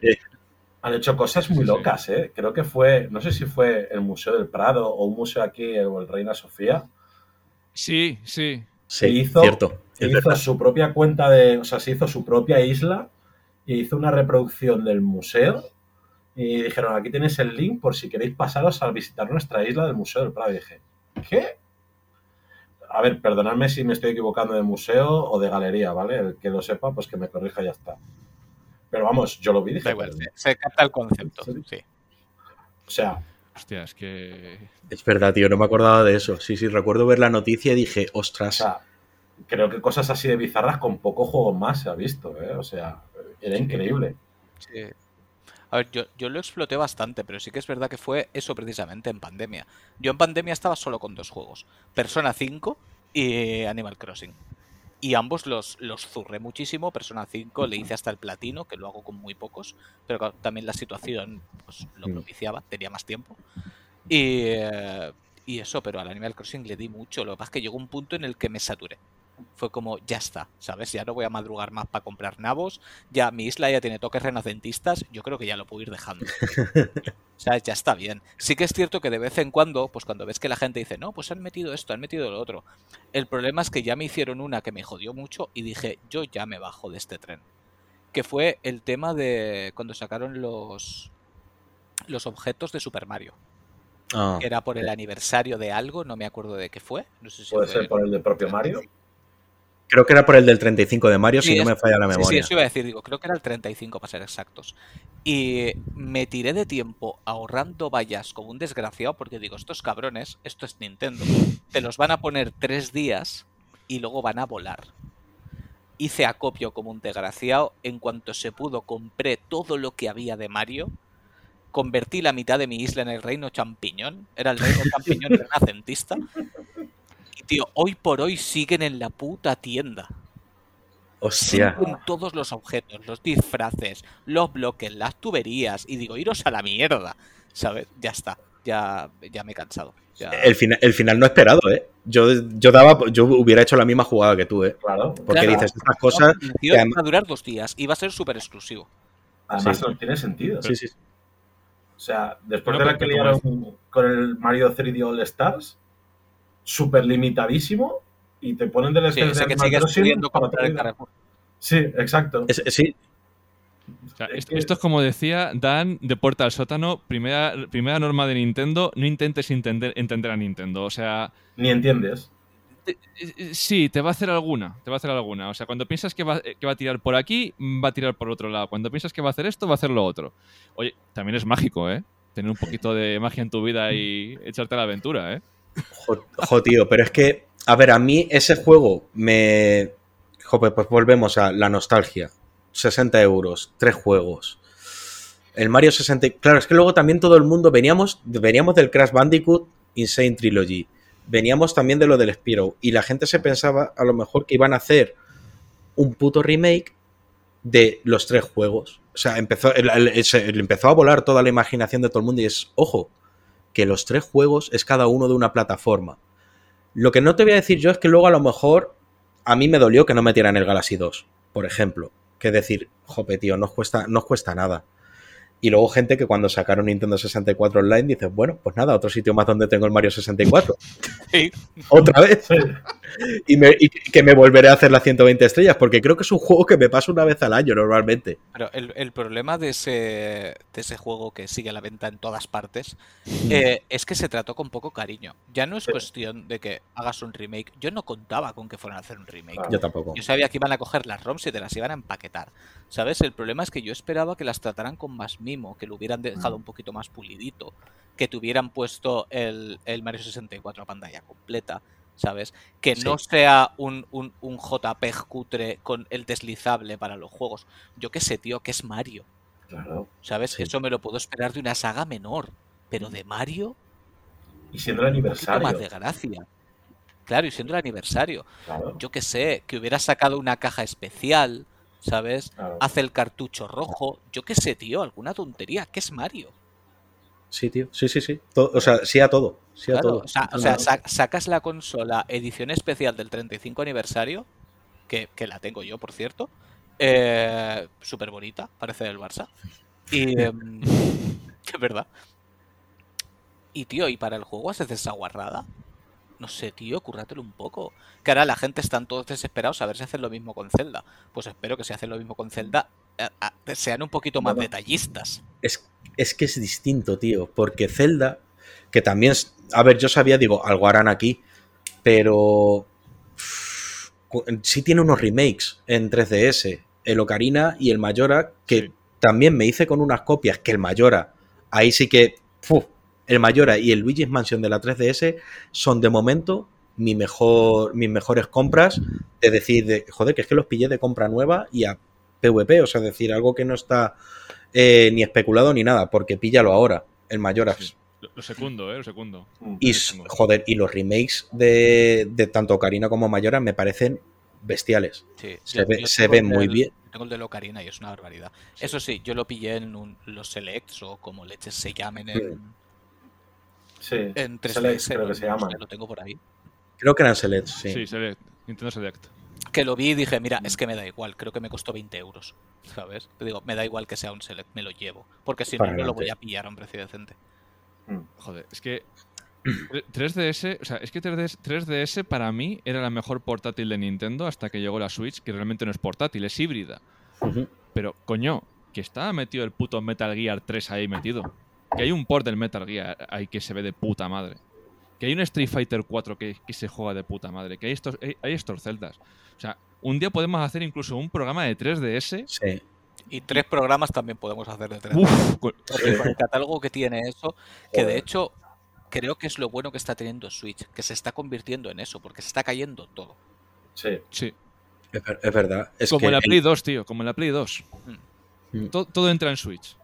El, Luigi's Mansion, que decíamos antes, es un ejemplo de eso. Yo, el 2, personalmente, le jugué de hecho después que el 3. Luego entendí muchas mecánicas que había en el 3 que digo, vale, esto ya se estaba fermentando aquí. Pero claro, yo pasé del 1 al 3 y el 2 tiene cositas que. eh, lo de que sean varias mansiones, etcétera, que a mí, a ver, no me terminó de. En cambio, la, la idea de la mansión y luego la del hotel del 3 son bestiales. Hicieron eso. Claro, teníamos. Ahora han unificado todo. Es decir, hemos pasado de lo portátil. Ahora todo con el mismo motor. Incluso yo creo que entre, las distinto, entre los distintos estudios también les viene bien. Porque ahora Pokémon, por ejemplo, también es lo que le toca. Es decir, hey, ahora vamos aquí. Y, y yo creo que les ha venido bastante guay este salto. Y ahora todo va. O sea, está unificado todo. Todas las franquicias. Hostia, me acabas de despertar otro melón, ¿eh? Pokémon. Vamos a ver, yo... Permitidme que, que- que- que empiece. Compré Let's Go Pikachu. Compré Espada. Compré Perla. Compré Arceus. No voy a comprar Pokémon Españita. Ya, ya les he dado bastantes oportunidades. Mm, Lo siento mucho, pero yo me bajo de este tren. Cada vez que sacan uno, dicen, esta vez sí. Y nunca es esta vez sí. Para mí al menos. mm. Para mí al menos. Con Arceus han conseguido hacer algo que para mí ha sido bastante entretenido. Con Arceus me lo he pasado Sí. bien. Sin grandes aspavientos, pero me lo he pasado bien. Pero lo siento mucho, pero ni Espada ni Perla han conseguido en mí absolutamente nada. Nada. Pero y mira, creo ¿qué que el nuevo. Mm. Sí, el nuevo lo que va a tener es el meme. Si le quitas el meme, em, no va a tener mucho. Lo siento. Yo. No, no me encanta el cerdito, ¿vale? Eh. Es, es que yo, por ejemplo, claro, yo el, el espada y escudo, yo me los salté en ese momento, porque claro, como digo, eh, cuando adquirí el sistema, ya tenía, ten- a ver las cosas como son, tenía otras prioridades, yo llevaba des- desconectado de Pokémon. Mm, Yo es que creo que lo último que jugué igual en su día fue Rubí y Zafiro. Bueno, Rubí en mi caso. Entonces, eh, ¿qué ocurre? Que yo salió Perla, que me vino, sí, de hecho confirmo que fue Rubí, claro, porque salió Perla y dije, hey, digo, vamos a retomarlo, vamos a... Entonces yo no estaba quemado. A mí me ha pasado como lo mismo que con Mario Party. Como yo me perdí ya la decadencia, que empezó ya yo creo después de GameCube, entonces a mí me ha pillado fresco en algún sentido. Yo tengo reservada, por ejemplo, la púrpura, con el miedo de que me pase justo lo que estás diciendo, Carlos, pero bueno, vamos a ver qué tal. Lo que no, lo que no me entra en la cabeza, por ejemplo, y que se me había pasado por la cabeza antes con las eh, ediciones limitadas, es la edición dual. Comprarte dos veces el mismo juego, que vale, sí, no es el mismo, pero me entendéis. Sí, es el mismo. O sea, no nos engañemos. Es Claro. el mismo juego. Tiene un Que yo entiendo. A ver, para el Ultra fan, pues bueno. ¿Cuál? que luego estaba eh, por lo menos en Espada y Escudo, ¿no? Te sacan el paquete de expansión, ¿vale? Y mucha gente se compró esa edición dual o los dos juegos por separado y tal. Joder, si sacas un DLC que sea válido para los dos juegos, porque sabes que tienen muchos fans que se han comprado los dos juegos. No seas tan cabrón de clavarle 30 y 30. O sea, es que le estás haciendo comprar tres juegos, tío. Ya se ha, ya se ha comprado dos juegos a 60 pavos. Ese DLC, que ya vale que entiendo que tenga que ser un DLC en vez de una versión pues, para escudo, pues tirachinas. Que no hay una tercera versión llamada tirachinas, pero que no. De todas maneras, 30 aun, aun a riesgo de que se me tiren al cuello, yo lo siento mucho, pero el fandom de Pokémon hace años que es completamente acrítico. Y es lo que Sí, hay. por desgracia Es sí. lo que hay. Porque es que Pero- luego nos quejamos mucho y se queja mucho la gente en redes, pero cada Pokémon bate en récords al siguiente. Sí. Yo ahí tengo una teoría también, y es que eh, para cada uno de nosotros, nuestro Pokémon favorito, o sea, es lo que ha di- comentado también mucha gente, de tu Pokémon favorito es con el primero que, eh, que jugaste. En mi caso, Claro, en- Ostras, pues, a- a- pues ahora quiero oír eso. Después de... ahora lo cuento, ahora lo cuento. Sí, sí, sí, sí. Es que ya te digo, o sea, me gusta que haya excepciones porque, eh, claro, confirman la, la regla de todo esto. Entonces, ¿qué ocurre? Que cuando sacan un Pokémon nuevo, el target sigue siendo el mismo, pero esos niños ya han crecido, con lo cual vuelven a refrescar generación de gente y siempre quedamos alguno o queda alguno residual del anterior. Entonces, claro, no, me extraña que vayan subiendo porque es gente nueva que entra en la franquicia, que probablemente se convierta en su Pokémon favorito y además alguno que quedamos por ahí de nuestras, bueno, no solo de nuestras edades, claro, es que, es que hay gente que ya se ha criado con, dice, no, es que yo entré en DS o en jope, o más adelante ya incluso, claro, si es que no ha sido no parar también de, de juegos nuevos de esta franquicia. Pues yo, si queréis que cuente así por encima, eh, yo el primer juego que jugué de Pokémon, evidentemente, fue el primero. Yo el primer Pokémon que jugué fue Pokémon Azul. No cuando salió, porque mm, yo recuerdo saber primero de, de lo que es el anime, que daban por el culo todos los niños del momento, porque es lo normal, porque se puso de moda. Y yo, aunque solo he visto algún capítulo suelto del anime, pues entiendo que es un concepto para los niños súper, súper atractivo. Y Yo debía de tener, no lo sé, no he echado cálculos, pero a lo mejor 13, 14, algo así debía de tener. Y luego descubrí que venía a raíz de un juego. Supongo que debe de ser un, un periodo de tiempo corto porque no existía amarillo todavía. Solo estaban azul y rojo. Y dije, venga, dicen que el juego es muy adictivo, voy a comprarme Pokémon azul. Que jugué en mi querida Game Boy Pocket. No, Game Boy Pocket no. La... Sí, la Pocket, la Pocket, sí, correcto. La, la que era más estrechita que venía en una caja de Sí. plástico transparente. Sí, la Pocket. La Pocket. Bueno, el atrape que pillé yo con esa mierda fue, pero enfermizo, pero enfermizo que, si me está escuchando Luis, amigo mío de toda la vida, que lo jugó conmigo a la vez, me decía, pero ¿cómo puedes jugar a eso? ¿Pero cómo puedes jugar a eso? Cuando me lo acabé, le dije, toma, para ti, échate una partida. Y a los dos días me llamó diciendo, eres un desgraciado, estoy enganchado como un mono.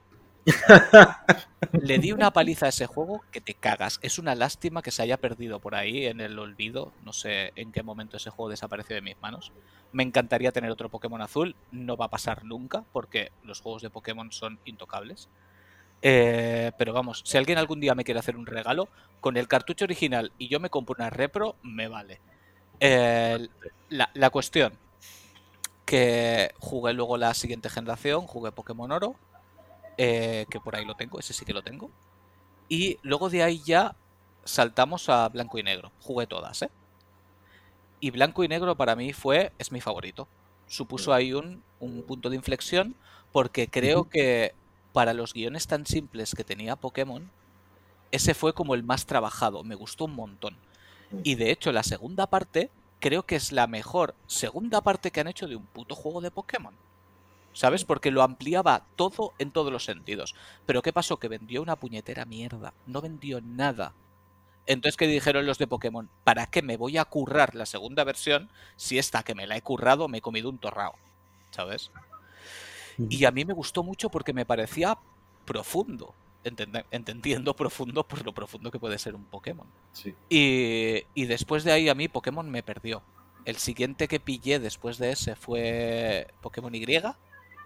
Eh, simplemente me lo pasé y dije, ok, Eh, Sol y Luna, su aspecto me tiró para atrás y directamente ni lo quise. Yo, el tema este de formas de Alola y de formar Pokémon no me llamó. No sé, no, no, no supuso nada en mí. Y ya en Switch dije, venga, va, tal. Voy, voy, a, voy a volver a darles una oportunidad. El Let's Go me divirtió, teniendo en cuenta lo que es. Es un juego de entrada a Pokémon y de refregárnosla a los picha vieja diciendo, "A- aquí tenéis el primer juego, pero más cookie. Eh, Espada me resultó una... No puedo decir adjetivos, o sea, no me gustó nada. No me gustó nada. Y lo mismo, Perla, yo digo, pues igual está guapo. Mm, Spoiler, no lo está. Eh, yo qué sé, los, los pinipons tampoco me, me llegaron al corazón. No me resultaba tan desagradable, pero tampoco me enganchó. Y, y eso, y Arceus bien y este no. En resumen, el primero que jugué fue azul, mi favorito es blanco y negro y de calle. Joder, pues yo tengo, yo tengo otro melón cojonudo, ¿eh? A ver, a, Eh, a ver, espera, que, veía a Arturo levantando la mano. Si vas a cambiar sí. de tema, No, a que ver iba a qué decir- dice y Iba a cambiamos. decir una cosa. Primero Arturo. No, no, no, no, no, no. Yo iba a secundar lo de por qué Perla no te gustó, porque creo que es el primer remake que hicieron de una generación antigua que es fundamentalmente un 1-1. Es decir, la gracia que tenían los remakes, Cierto, sí. Rojo Fuego, Verde Hoja, eh, Soul Silver, Es que mejoraban. Claro, es que te implementaban Uf. todas las mejoras mecánicas de la generación en curso y te las trasladaban a una generación anterior. Es decir, tú jugabas rojo, fuego, verde, hoja con todo lo que tenía rubí, zafiro. Jugabas Soul Silver y Heart Gold con todas las mejoras que tenía perla y diamante. Jugabas rubí, omega y alfa, zafiro con todo lo que traía X e Y. Que bueno, ya eran demasiadas ventajas, pero bueno, Sí, pero es que se, se quisieron marcar un Link's Awakening, pero mal. sí. Eh, yo, yo lo que iba a decir ya no tiene importancia. O sea, me has dicho Arturo que no moló porque era un 1-1, un remake 1-1. Ah, en cuanto Es que ese es, otro, sí. es otro melón. Sí, sí. Es que ese es un melón cojonudo. Ya, ya. Sé por dónde vas a tirar. ¡Ah, no! Es que ahí está el tema. ¿Queremos jugar un 1-1 de un juego antiguo o queremos un juego mejorado y por eso han sacado el remake de Final Fantasy? De- depende. Eso Te, lo, Depende. te lo resuelvo yo muy rápido. Ahí está, Depende. depende. Depende. Si sacan un 1-1, no lo queremos así. Lo queremos mejorado. Si lo sacan mejorado, no lo queremos así. Queremos un 1-1. Ese es el resumen básico. Ahí estamos. Sí, tío.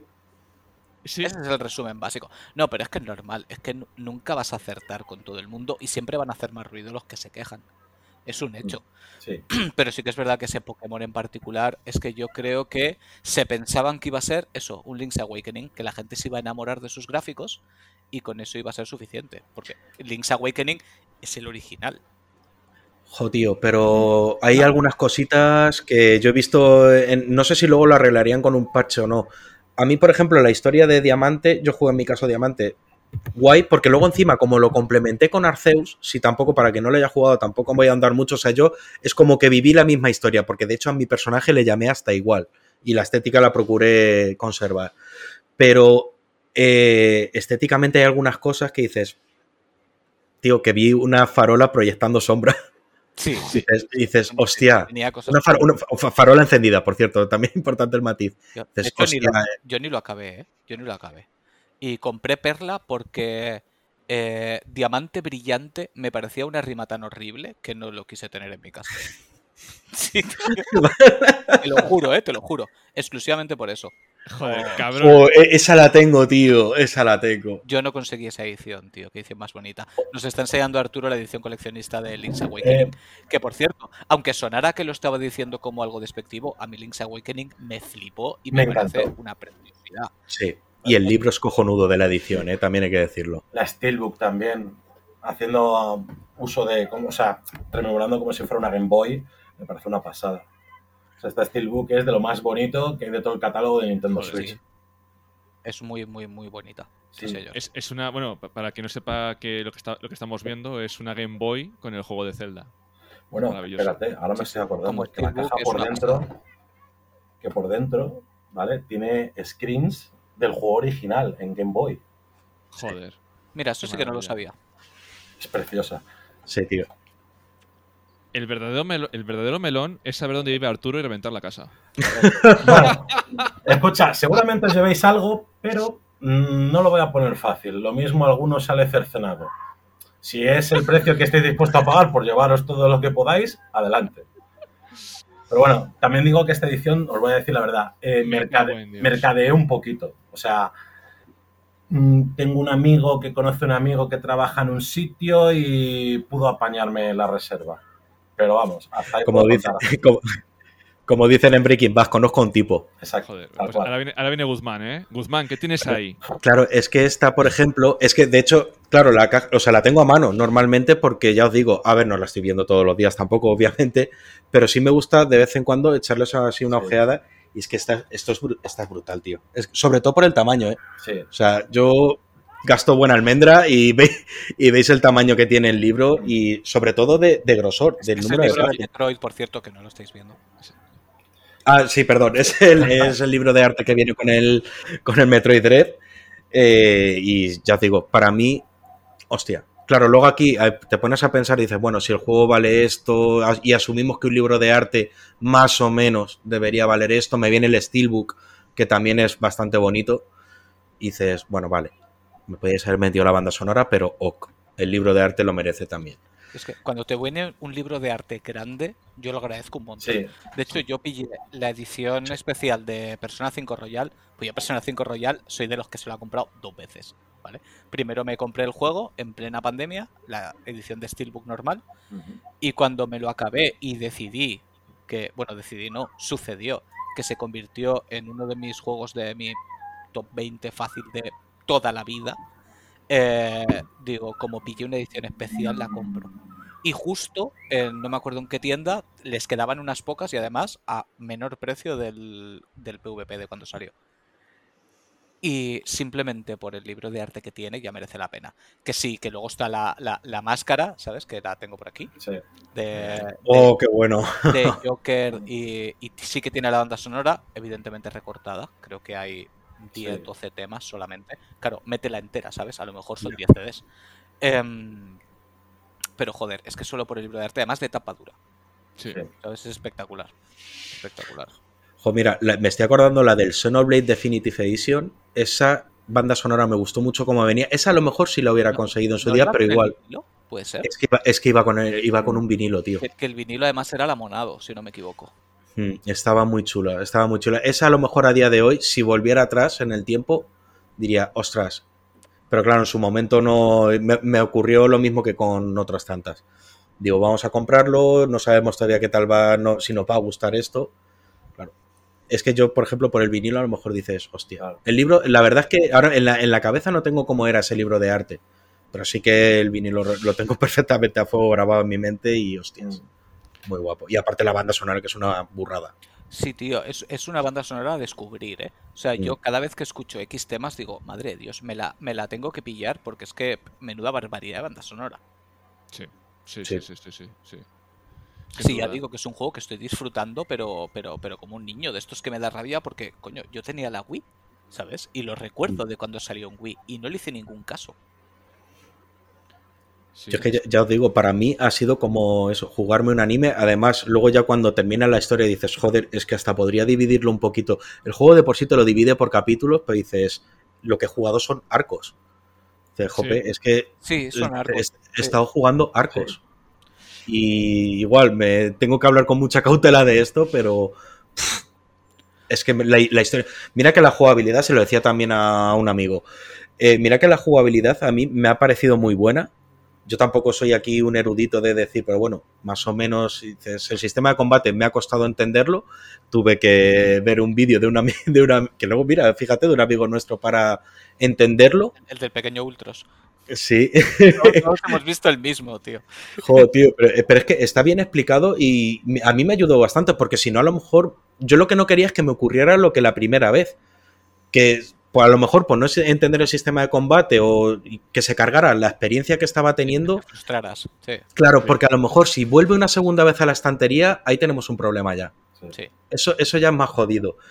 Y, y ya os digo, luego eh, te adaptas a esa jugabilidad, pero es que, es que la historia, yo se lo decía a mi amigo, digo, tío, no le voy a hacer de menos a la jugabilidad, digo, pero me está flipando la historia, digo, es que me estoy levantando eh, con en mis eh, subidas y bajadas de fiebre de- del virus.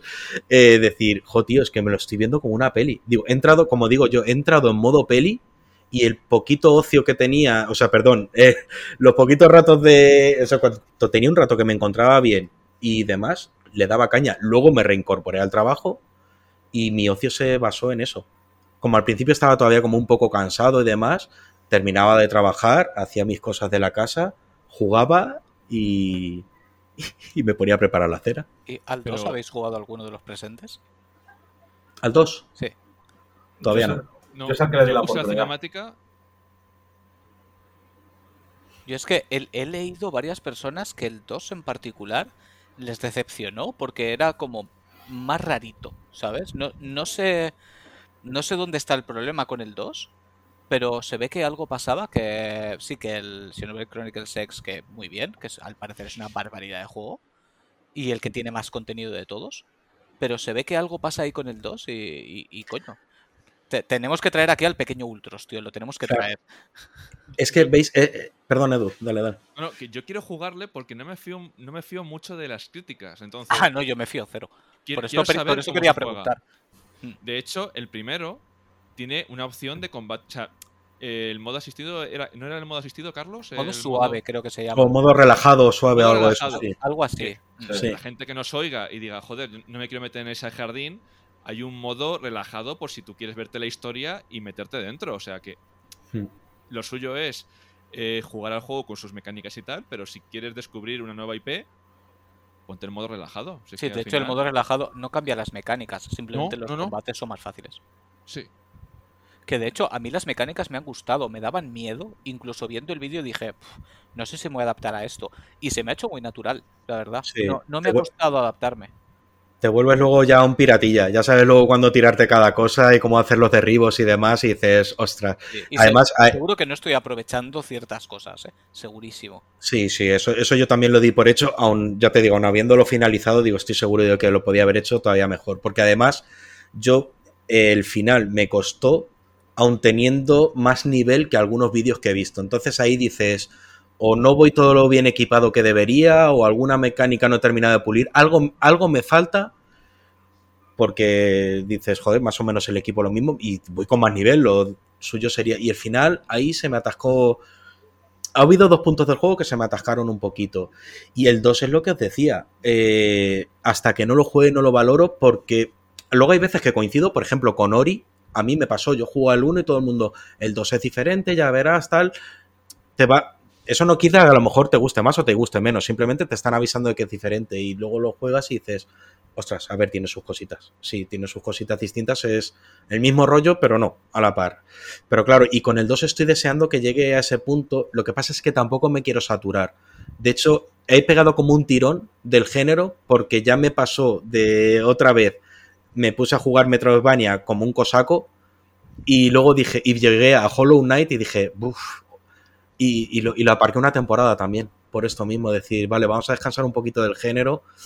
Entonces saldrá el 3, le tengo que ir reservado y, jug- y no le voy a jugar de salida. No, yo tampoco, porque es que aparte ni siquiera estoy convencido de que me haya acabado el primero para cuando salga el tercero, porque realmente no le queda nada y yo por desgracia tengo poco tiempo para jugar ahora y es un juego que requiere de muchas horas. Pero vamos, eh, aunque lo acabara antes, cogería algo de un rollo completamente distinto, por lo que tú dices, por desintoxicar. Efectivamente, efectivamente. Es que si no, además, le coges ahí un poquito de manía y es- es- estás provocando tú mismo lo que hemos dicho del momento para cada juego. O sea, lo estás provocando y dices, jope, a lo mejor si le hubiera dado un descanso, hubiera jugado algo entre medias, ahora le estaría dando. Y puede provocar, joder, que es que a mí el Xenoblade es que se pasó un año desde que lo adquirí. Un año, un año largo, además, creo. Sí. O sea, que tela. No, no, sí pasa, ¿eh? yo tengo juegos de Play 4 eh, precintados todavía. Que probablemente tire de ahí, ¿sabes? De decir, voy a coger alguno de los que ya llevan Mm, mucho tiempo ahí precintados y, y voy a jugarlo. Porque es que aparte, esos son los que tengo aquí en el despacho y, hostia, es que tengo hasta algún Tales por ahí cerrado, ¿eh? Y no me refiero a Larais. yo, si es que al, final- al final es esto. Sí. Sí, sí, sí, no, tengo unas cuantas cosas por ahí que me duele verlas. Me duele verlas. Yo mejor no hablo. Mira, igual le doy al Fahrenheit. Igual le, le doy al Fahrenheit. Que, que compré la edición esta que sacaron del aniversario le tenía un mogollón de ganas y ese sé que no es excesivamente largo y se agradecerá. Mm. Sí, lo de la duración es importante. Yo ahora ya siempre, antes de empezar algo, veo qué periodo vacacional o no vacacional voy a tener. Sí. Me meto, bueno, hay muchas webs de estas. Yo, por ejemplo, consulto una eh, que se llama How Long to Beat Mm. y veo las horas que me va a llevar más o menos para decir, vale, 34 es asumir. Luego, a ver, luego también la gente pone algunas cosas que dices, "¿Y ¿qué cojones, tío? Por eso no me fío de la web esta en concreto o que es la que consulto cuando acaba de salir un juego. Pero bueno, cuando ya lleva un tiempo, más o menos te cuadran las cosas y dices, eh, venga, no, vamos a jugar algo un poquito más ligerito, no vaya a ser que... Claro, es que además también depende del jugador, depende de lo que haya querido Mm. explotar el juego, depende de... Que puede ser un aproximado, pero yo qué sé, yo por ejemplo Persona Royal, Persona 5 Royal, lo acabé en 110 horas. Y la gente normalmente suele echarle más. Y yo, joder, que, lo, que le apreté, ¿sabes? Que no es que me dejara secundarias por el camino, que, que, que son las 110 horas con platino. Mm. Entonces, no sé, supongo que es muy... Sui generis. No, al final lo tienes que tomar como una referencia. Ya está. Es decir, voy a preguntar. Yo primero eh, pregunto a conocidos, más o menos, oye, ¿cómo verías? Y por lo que estamos haciendo aquí ahora. Mm. De mira, me apetece jugarme así un poquito. Tiras de todo también de tu biblioteca de juegos de lo que tienes. Mm. Oye, mira, pues, oye, el triángulo lo has dado, pero. Y ya está. Y vas tirando así un poquito. Pues mira, me apetece jugar algo más tranquilo. Por ejemplo, Triangle y Kirby, no recuerdo en qué fechas salieron cada uno, Mm. pero creo recordar que no se llevan mucho los lanzamientos. No demasiado. Tres semanas. Claro, pues, pues eh, sí. Claro, pues fíjate, pues no era momento para jugar un RPG y eso es lo que cambió el orden y entré con Kirby. Me apetecía jugar algo más tranquilo, más light, de jugar a mi ritmo, de si me hago dos pantallas, guay, y si me hago mundo y medio, perfecto. Y es esto. Es que, chicos, ten- tenemos un problema de base, los cuatro que estamos aquí reunidos. Que es que nos encantan los eh, RPGs y no tenemos mucho tiempo. Y, Sí. y es un problema, pero gordo. De hecho, en septiembre, ¿cómo lo vamos a hacer? Que Square Enix ha dicho, venga, va, a tomar por culo y va a sacar eh, un huevo de, de RPGs. Que dices, joder, quiero jugar todos, pero ni, ni tengo pasta ni tengo tiempo. Sí, sí, porque yo estoy pensando que tengo ahí el, el Xenoblade a punto de caramelo y tengo reservado también el, el Life Alive. Sí. Sí, yo Hostia, igual, otro, tío. otro. ¿Qué otro Mm. qué tal? Yo sé lo que voy a jugar en vez del Xenoblade 3, seguro. Porque me gustó Octopath muchísimo, me gustó mucho Triangle y este es como el que viene a hacer el trío del HD 2D, este que se ha inventado Square Enix para Switch. Ya. Que es una maravilla. Y tengo otro reservado. Hostia, ¿cómo se llama? A ver si algunos os acordáis, antes de que lo busque. El que ha sacado también Atlus, que sale en agosto. O en agosto o en septiembre. Eh, Soul Hackers 2. Es un hacker. Correcto, ese también lo tengo reservado. Otro que tal que seguro que es Mm. cortito, cortito. 10 horitas, seguro. Sí. Oye, eh, est- estáis viendo que, que estamos hablando mucho de Square Enix, de juegazos de Square Enix, y luego hay gente que dice que Square Enix está acabado, ¿eh? Sí, es muy Ojo. gracioso. Ojo, ¿eh? Yo es que Ojo. Miro para acá Ojo. y no sé en qué se basan. O sea, es que es eso, a ver, Hostias. Square Enix es muy grande, tiene muchos estudios de desarrollo, tiene muchos tipos de desarrollo diferentes, más occidentales, más, más de corte nipón. Y a ver, si quieres mirar hacia Outriders, Marvel's Avengers, Babylon's Fall, puedes decir que está en decadencia, pero es que eso es una ínfima parte de todo lo que es Square Enix. Tienes todo lo que está haciendo más puntero con Final Fantasy XVI, todo lo que está sacando con Final Fantasy XIV, con el remake de Final Fantasy VII. Y dices, ¿eso lo vas a llamar decadencia? Hombre, a lo mejor está tirando hacia un corte un poco más occidental de lo que estamos habituados para Final Fantasy, pero va viento en popa. Y, y este tipo de juegos que emulan lo que son el corte más clásico de la Square Enix vieja, eh, es que son maravillosos, tío. Son juegos que dices, mira, si rabias porque Final Fantasy XVI no es por turnos, no tiene sistema de jobs, que ha perdido toda la esencia de tal, da igual, vete a Bravely Default 2, que es un juegazo. O sea, es que es un juegazo.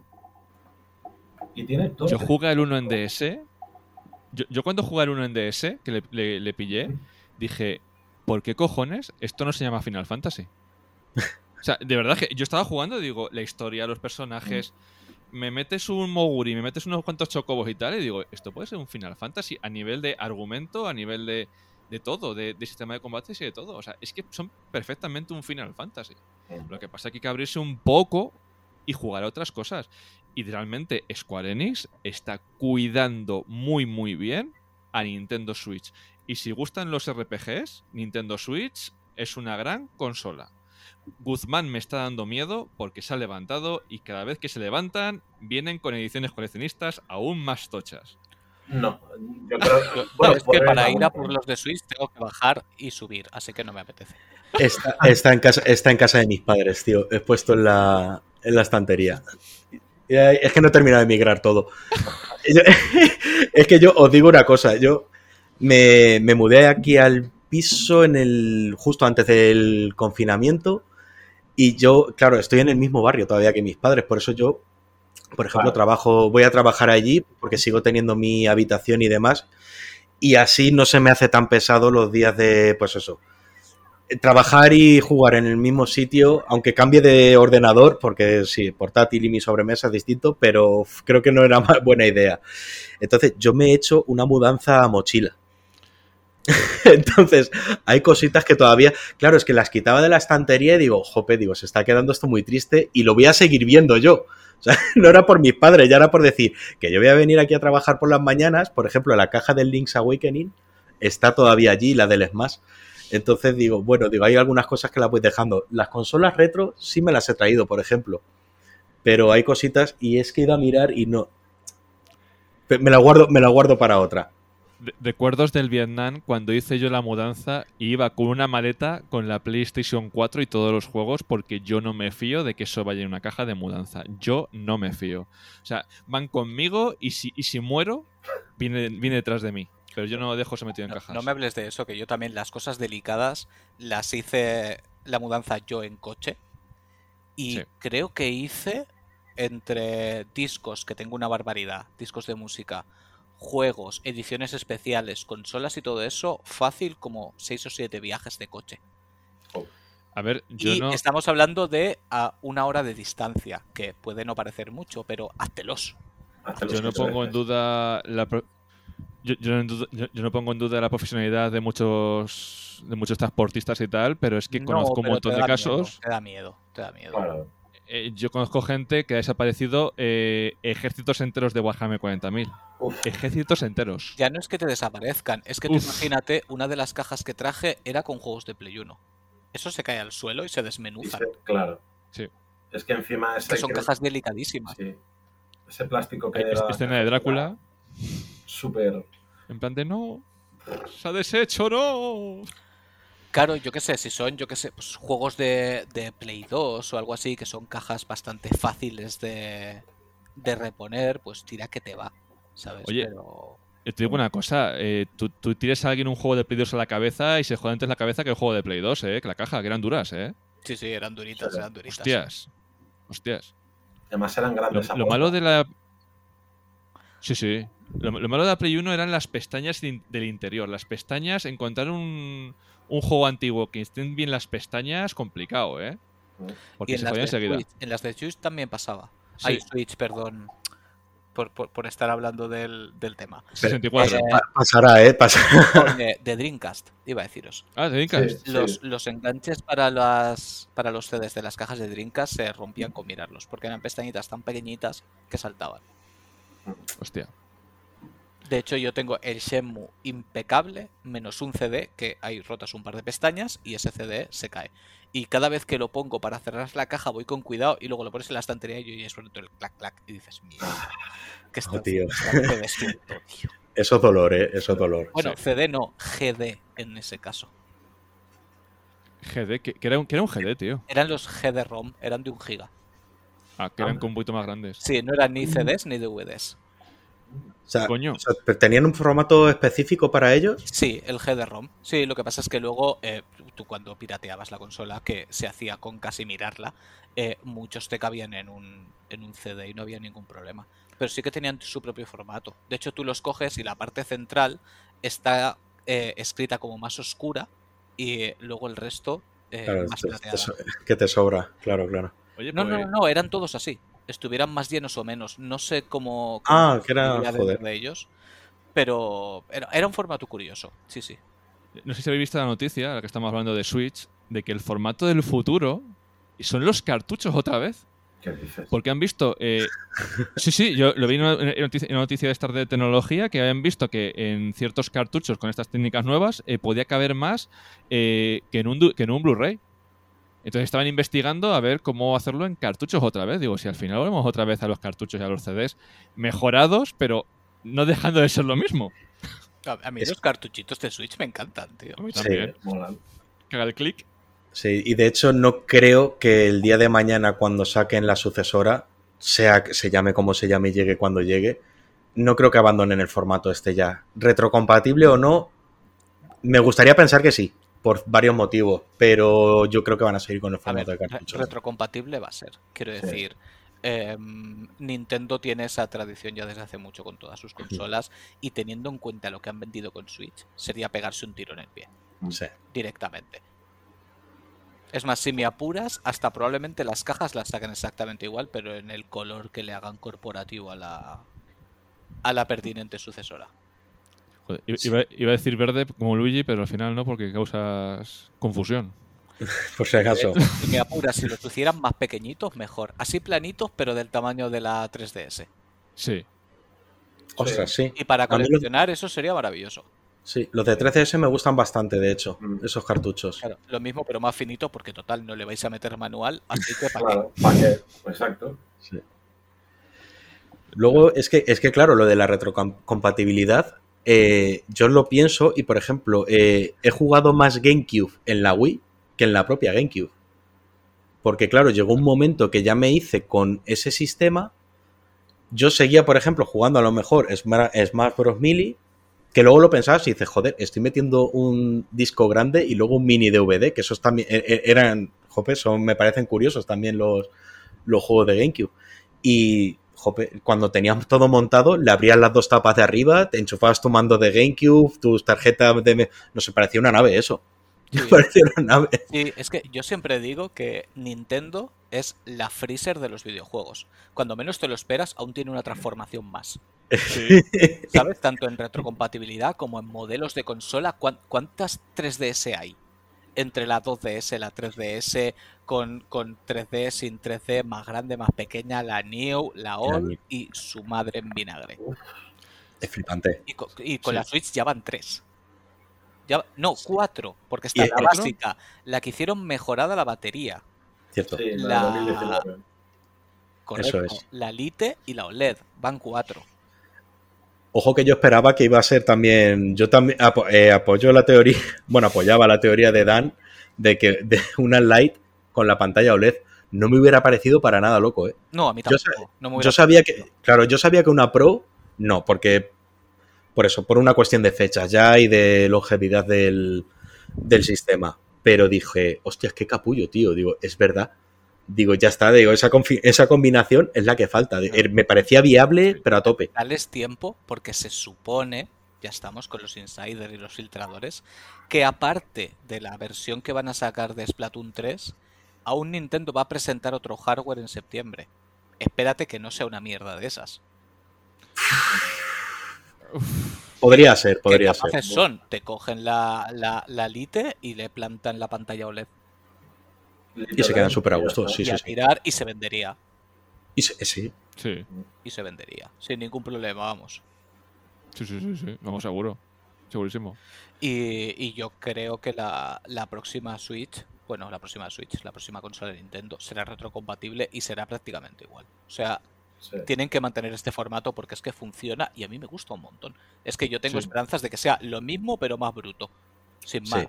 Que tenga la potencia de, yo que sé, una PlayStation 4 Pro, por ejemplo. Que de hecho me imagino que irán por ahí los tiros. Mm. Porque no, Nintendo no va a hacerle la competencia a, a Series X y a PlayStation No. 5. No lo va a hacer. Pero no se puede ir más atrás de una PlayStation 4. No, Sí, al final yo, yo soy muy, vamos, yo estoy muy a favor y de la opinión de que va a ser una evolución natural y no va a haber sustos para nadie, van a jugar a lo seguro, porque, a ver, no les, les ha ido bien y, y es lo más factible que veo, la verdad. Es, lo que yo haría. Hombre, yo creo que a la Play 1 la pueden pillar, ¿eh? Al ritmo que van. En cuanto a ventas. Bueno, Hostia, es que yo ya, ahí, ahí me- en números ya me he perdido yo A ahí. la, a la 2 ya no, pero yo creo que a la 1 la pueden cazar. Mm, Bueno, de hecho, si, si lleva más, porque no. Claro, es que por eso digo yo, digo, yo hace tiempo que no consulto los datos, porque claro, ya asumí que no iban a llegar a los 105, no recuerdo bien la, la cifra, 152.000. Ah, es que claro, ahí me confundo porque Play 2 y luego Nintendo DS no se llevan tanto. no, sea muy Ah, no, a la Play 1 ya la ha pasado. A la Play, A la Play 1 ya la ha pasado, porque Switch creo que lleva ahora mismo como unos 110 millones vendidos. Sí. Algo así era. Y la PlayStation 1 son 102 millones. Sí. La, la Animal es la 2, que fueron 155. Ujú. Que lo mismo, no me parece rocambolesco que la pille. Porque las Exacto. previsiones de ventas de Nintendo para el año que viene eran unos 30 millones. Tirando por lo bajo por el tema materiales. Madre mía, chaval. 30 millones más. Es que, es que. Es que Nintendo es mucha Nintendo, hostias, ¿eh? Es que es mucha Es, es Nintendo. que, es que le quedan mandangas gordas por sacar. Es que Sí, como que se nos olvidan las cosas, pero ahora de repente te hacen un direct en septiembre y te dicen, gente, que tenemos el Metroid Prime Trilogy y el Metroid Prime 4, que tenemos la secuela del Breath of the Wild, que tenemos Bayonetta 3, que tenemos, que tenemos, que tenemos, y a vender como cosacos. Y, y es más, es lo que decía antes yo. ¿Dónde se va a ir la pasta? ¿Dónde se va a agotar o dónde te vas a encontrar a 30 euros en, tres- en seis meses? Yo, yo eh, tiraría por la Switch. Porque de un juego que sabes que vas a encontrar, dices, vale, el, el Metroid Dread ya, ya le he perdido. O sea, paso de, de buscar y paso de, de andar buscando y tal. ¿No hay Metroid Dread tampoco? ¿También ha volado? Joder. Alguno hay todavía, No, pero yo no he encontrado. Complicado, no, eh, complicado. pens- pensaba que no costaba para nada, o sea, Sí, yo igual. Yo, a ver, yo lo tengo de salida porque le tenía muchas ganas, pero asumía que habrían. O sea, Sí, sí, no- sí, igual. De hecho, ya flipa con lo del Smash antes, ¿eh? O sea, y, pero bueno, ahí lo asumo por el tiempo que hace que salió y dices, bueno, venga, vale. A ver, el Smash Pero- lo, lo puedes comprar, ¿sabes? Pero ya escasea, ya es difícil. Pero tú te vas, por ejemplo, eso a Amazon o Extra Life y lo puedes comprar. Vale, Mm. Amazon sí que hay, pero a sus buenos 60 pavazos. Entonces, bueno, hay opción, hay opción. Pero claro, es que ahí estamos. Como lleves retraso, eh, ¿qué me cuesta más encontrarme? ¿El Metroid Dread o el Shin Megami Tensei 5? Uf, Es- estarán claro. ahí, ahí, ¿eh? Sí, ¿eh? Es que hay ahí. Eh, Y comprar juegos, está de como decía antes Guzmán. Claro, eh, antes lo decía Guzmán, comprar juegos por, co- por comprar.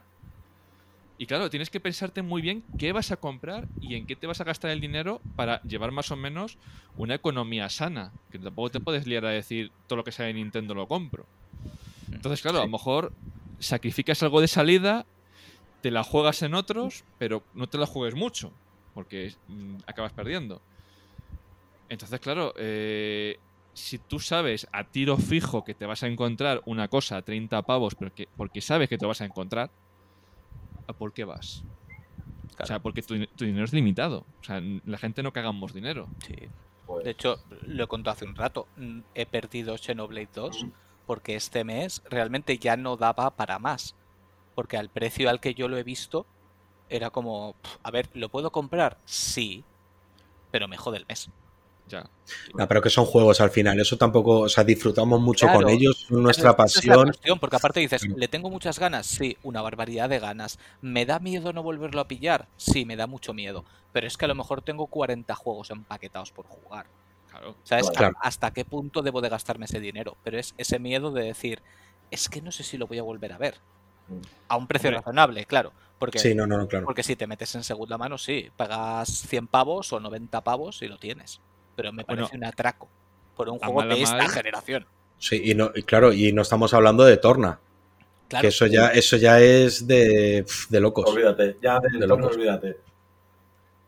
Han sacado, creo que repusieron también, eh, que yo, yo le he reservado de, a ver, luego creo que Wacap se llama la web, es que ya también los nombres no los manejo mucho. Sí, la, que- la que me pasaste a mí. Era, era, la- eran los dos en la misma, ¿verdad? Sí. Y ahí, y ahí le he pillado el de Torna. Pero si no, yo ya digo, mira, digo, he tenido la suerte de pillar el 2, se paga en la ISO lo que valga esto y digital y para adelante, porque es que veía los precios y digo, no puede, digo, esto no puede ser. Mm. Que- no. No, al final es lo que me tocará hacer, porque yo es que lo mismo, es que lo quiero para jugarlo. Al final me tocará morderme los huevos y pillarlo digital. Sí, sí. Que esa es otra. A ver, digital está. A lo mejor está por 30 euros. Nosotros No lo queremos en físico. No creo que esté por 30 euros. Eh, creo, es que no sé si me dijo mi mujer que vio la oferta, eh, que estaba de oferta en, en estos días de la Switch a 30 y pico euros, el 2, digital. Pero, coño, mm, yo prefiero físico, pero a mal a mal, prefiero que gastarme 30, 40 en digital a pagar 160 o 100 eh, a un especulador de los cojones. Totalmente. O sea, prefiero que la caja no esté ahí. De hecho, eh, vi unos chavales que hacían cajas y manuales que habían hecho a un chico eh, el Xenoblade 2, una, una réplica del cartucho de la caja, porque lo tenía digital, y le hace ilusión tenerlo en, en la estantería. Oye, pues eso lo veo mejor. Tú te has cogido eh, la versión digital, tienes tu cajita ahí, pero no has pagado de más a un tío que ese dinero que tú le has pagado de más a lo mejor lo va a invertir en hacer más especulación. Y Una cosa que yo creo que es que te- tenemos que parar eso, pero ya.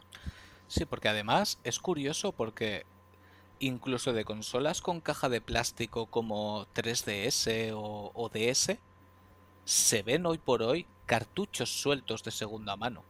Sí. Hmm. De Switch yo no he visto eso. sí, sí, Y no sí, sé si se llegará a ver.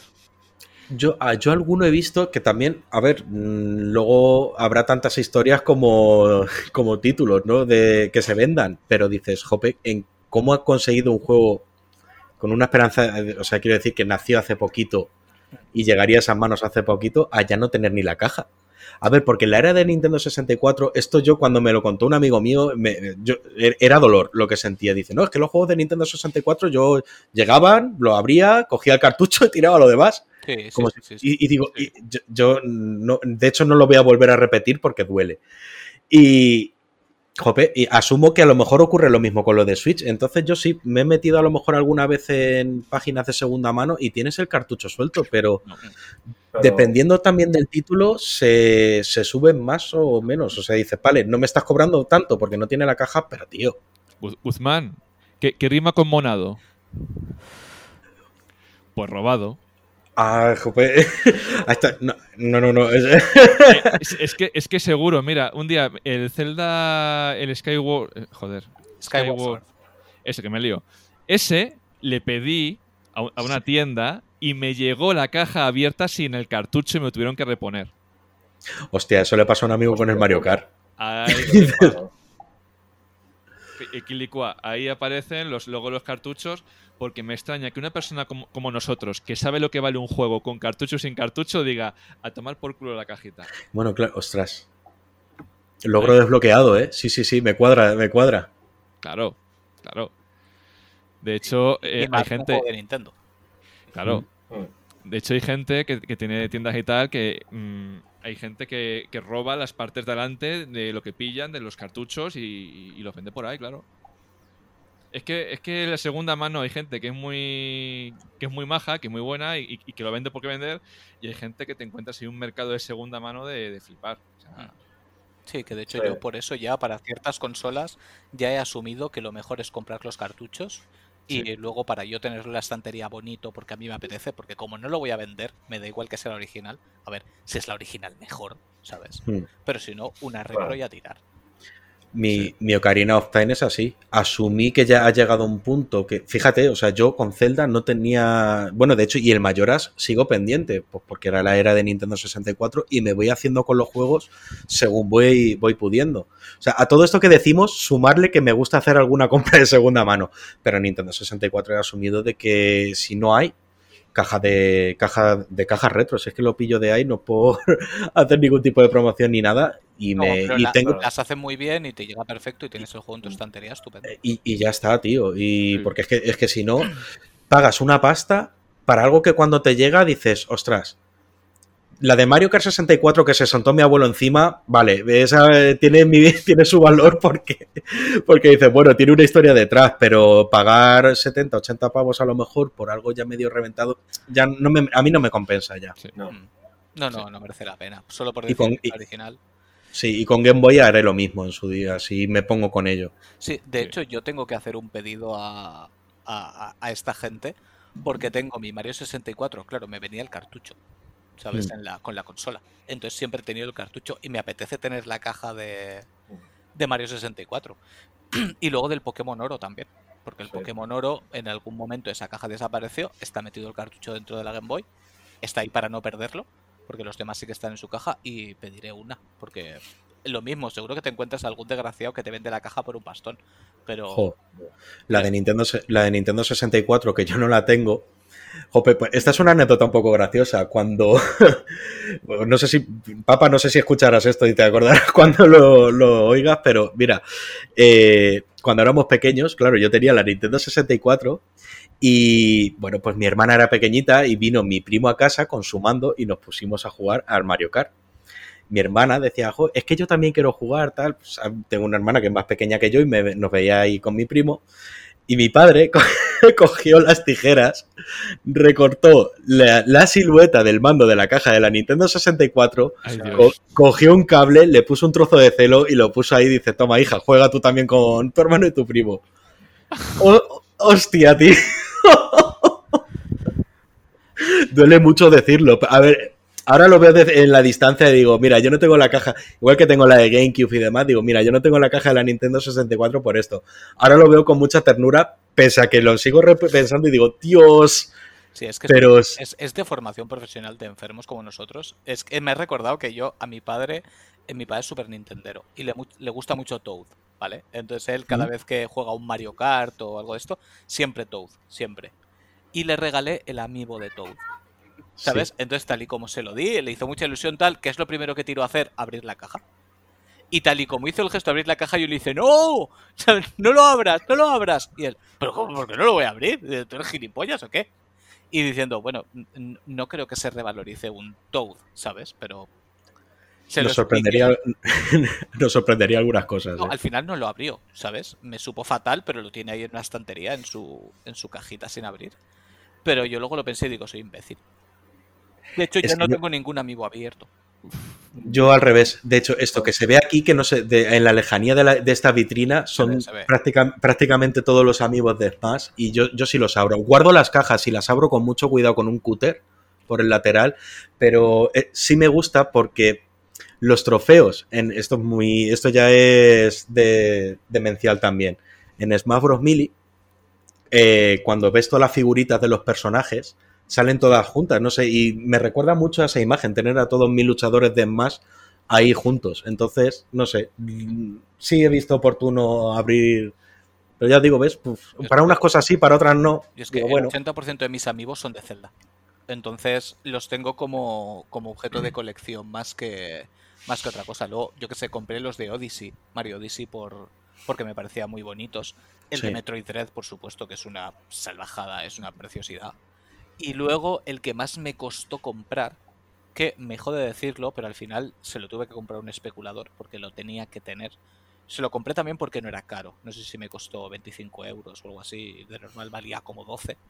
Pero Bueno. vamos, que es el de Cloud de, de Final Fantasy. Me gasté 12 euros en cada uno solo, tío, cuando los repusieron. Ya, pues Y, por cierto. Para, claro, para Corrin, la versión 2, en noviembre van a reponer stock. Si, al- si a alguien le falta y lo quiere tener. ¿Cuál? ¿El de Cloud? No, El de, no, el de Corrin. Fire Emblem Ah. Fates. De Fire- sí, sí, eso es. Ese también que le pasaba lo mismo que a Cloud y al amigo de Bayonetta, Mm. pues ese yo, por ejemplo, sí le tengo reservado ahí. No sé si está en más sitios, yo lo he pillado en Extra Life. Igual, porque es que si no estás en manos de esta gente, y te digo una cosa, 25 euros ni tan mal, ¿eh?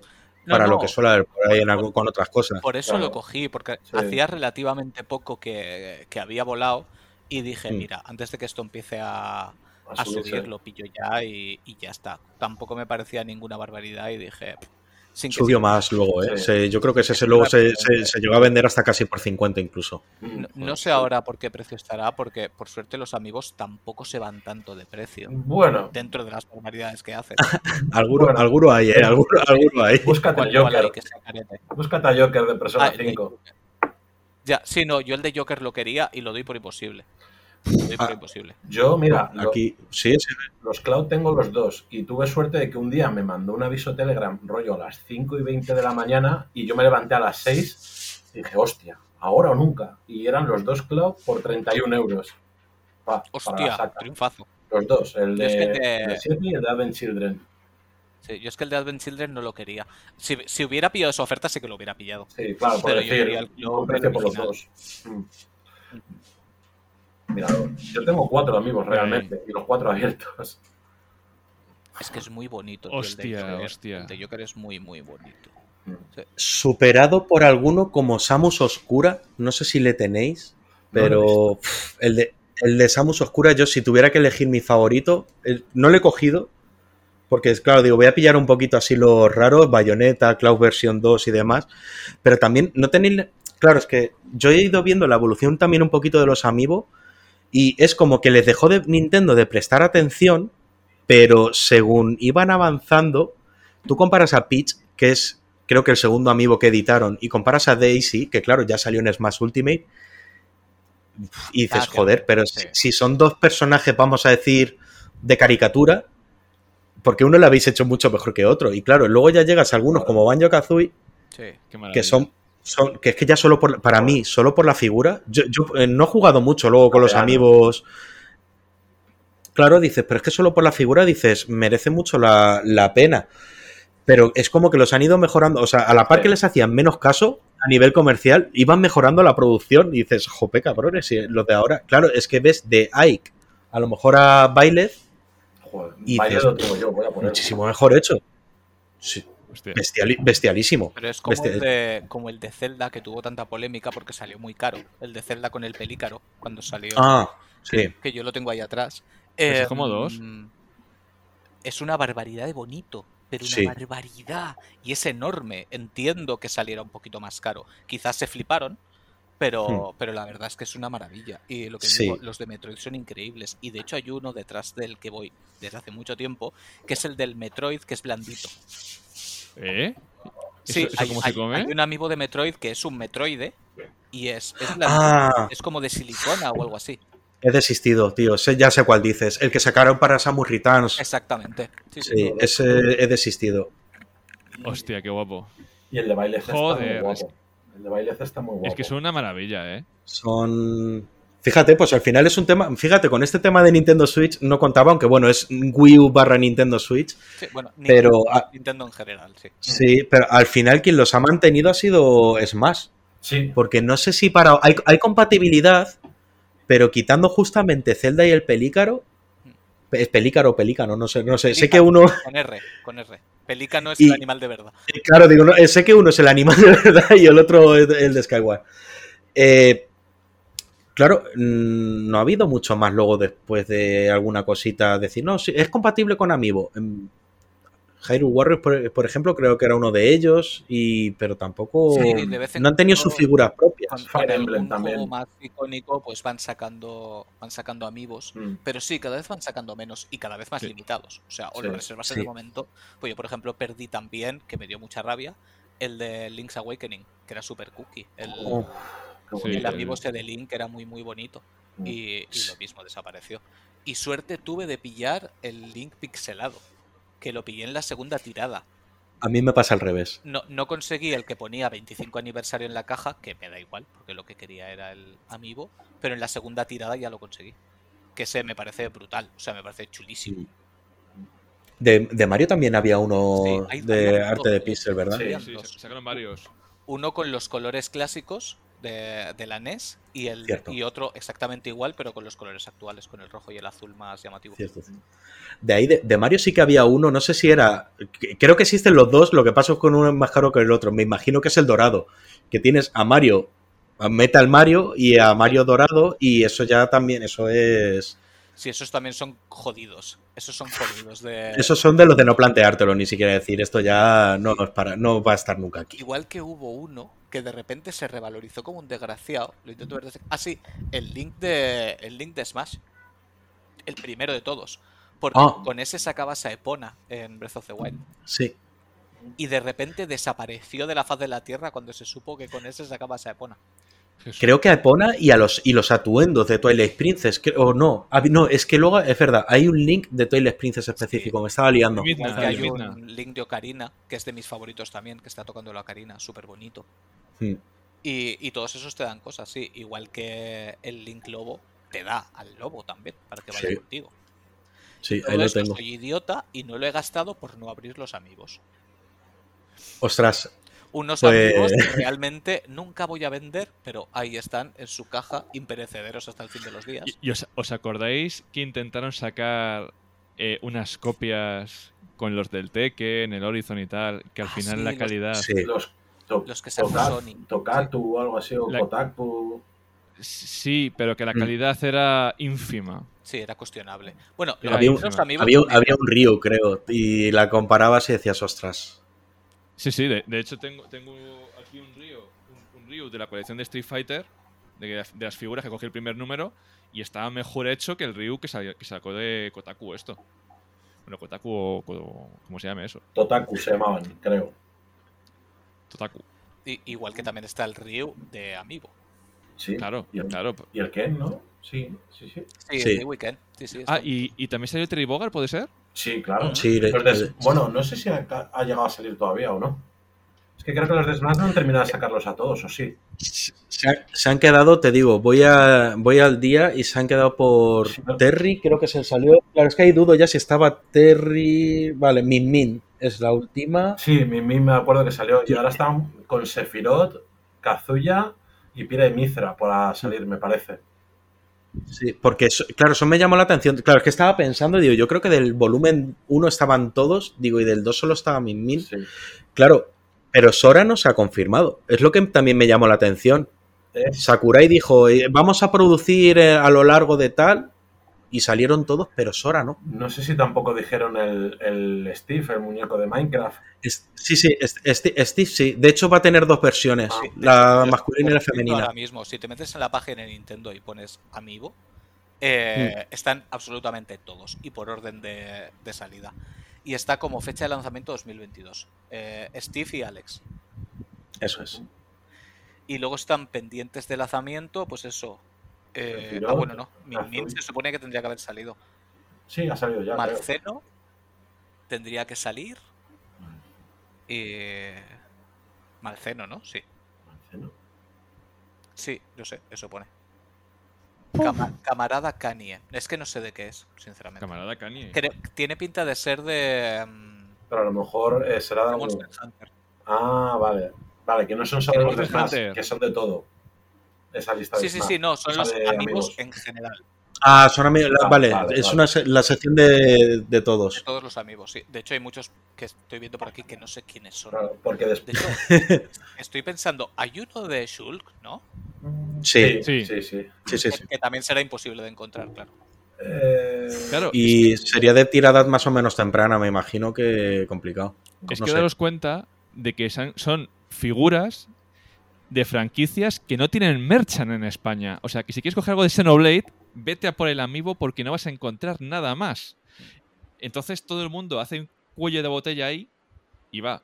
Porque, Sí. por ejemplo, de, vamos a ser sinceros, de King of Fighter, eh, te encuentras figuras de Miss Iranui, pero de Terry Bogard, eh, baratas de precio, no atípica de 500 pavos. Mm, Sí, sí. No encuentras nada, nada. Entonces, claro, es una forma de... Por ejemplo, también salió uno de Castlevania. Sí, de Simon y de ¿Qué Richard. merchan hay de claro. Castlevania? Es verdad. de hecho, claro, es verdad, tienes a los dos. Sí. Sí, Tienes a los Pues- dos en Amiibo. Claro, es, es que es solo por figuritas, es lo que decía, ya solo por figuritas dices, pues mira, tengo aquí. Y es, Claro. claro, el merchan escaso de algunas franquicias. También está por ahí el de Solid Snake, que ese también tiene que ser divertido de conseguir. Sí, ese está Sí. gracioso de conseguir. Pues ahora que, ahora que has dicho el lanzamiento de Steve y Alex, de Smash, el siguiente es Sephiroth, me parece. Si no recuerdo mal el orden de lanzamiento, el siguiente es Sephiroth. O sea, que agárrate para coger a ese. Pueden haber guantazos. Sí, No, sí, sí. pueden Sí, haber supernovas. guantazos. Sí, sí, correcto. O sea, pues es que Meta- Metal Gear, otra, otra, me- otra saga que no merchan cero, ¿eh? Eso es. Es que además los estoy mirando y es que hay algunos preciosos, tío. El de los Pikmin es una locura. Es una locura de bonito, Sí.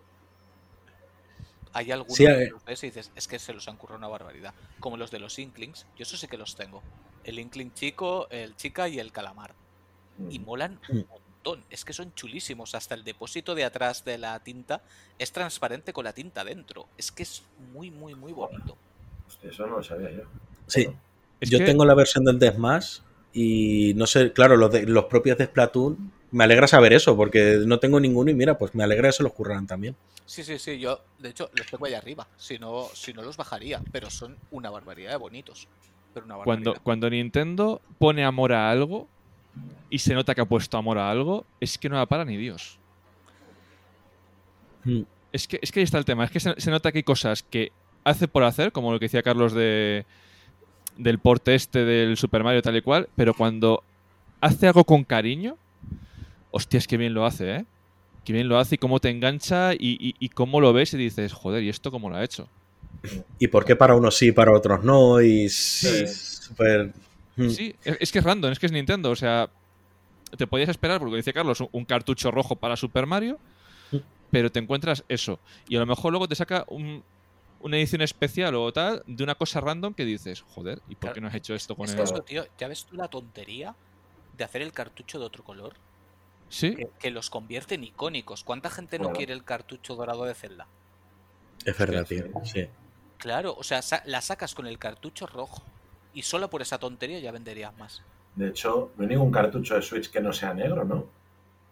Que yo sepa, ¿no? que yo Que sepa, yo no. sepa, no. Eh, uh, espérate. Si alguien lo sabe, que nos lo diga. Ay, mira, ahora que veo por aquí, es Eh, verdad. ¿no vino de Yo tengo un, un Yoshi de lana, de, lo, de Amiibo. Ah, sí, qué bonito, el del Yoshi Crafter World, creo. Sí, sí. Ese mola un montón. Sí, tengo el clásico además, el que es verde. A mí eso se me escaparon. Creo que hay tres versiones. Sí, hay tres. Y uno grande. Lo que... Y uno grande, eso es. Sí, está el verde, el rosa y el azul.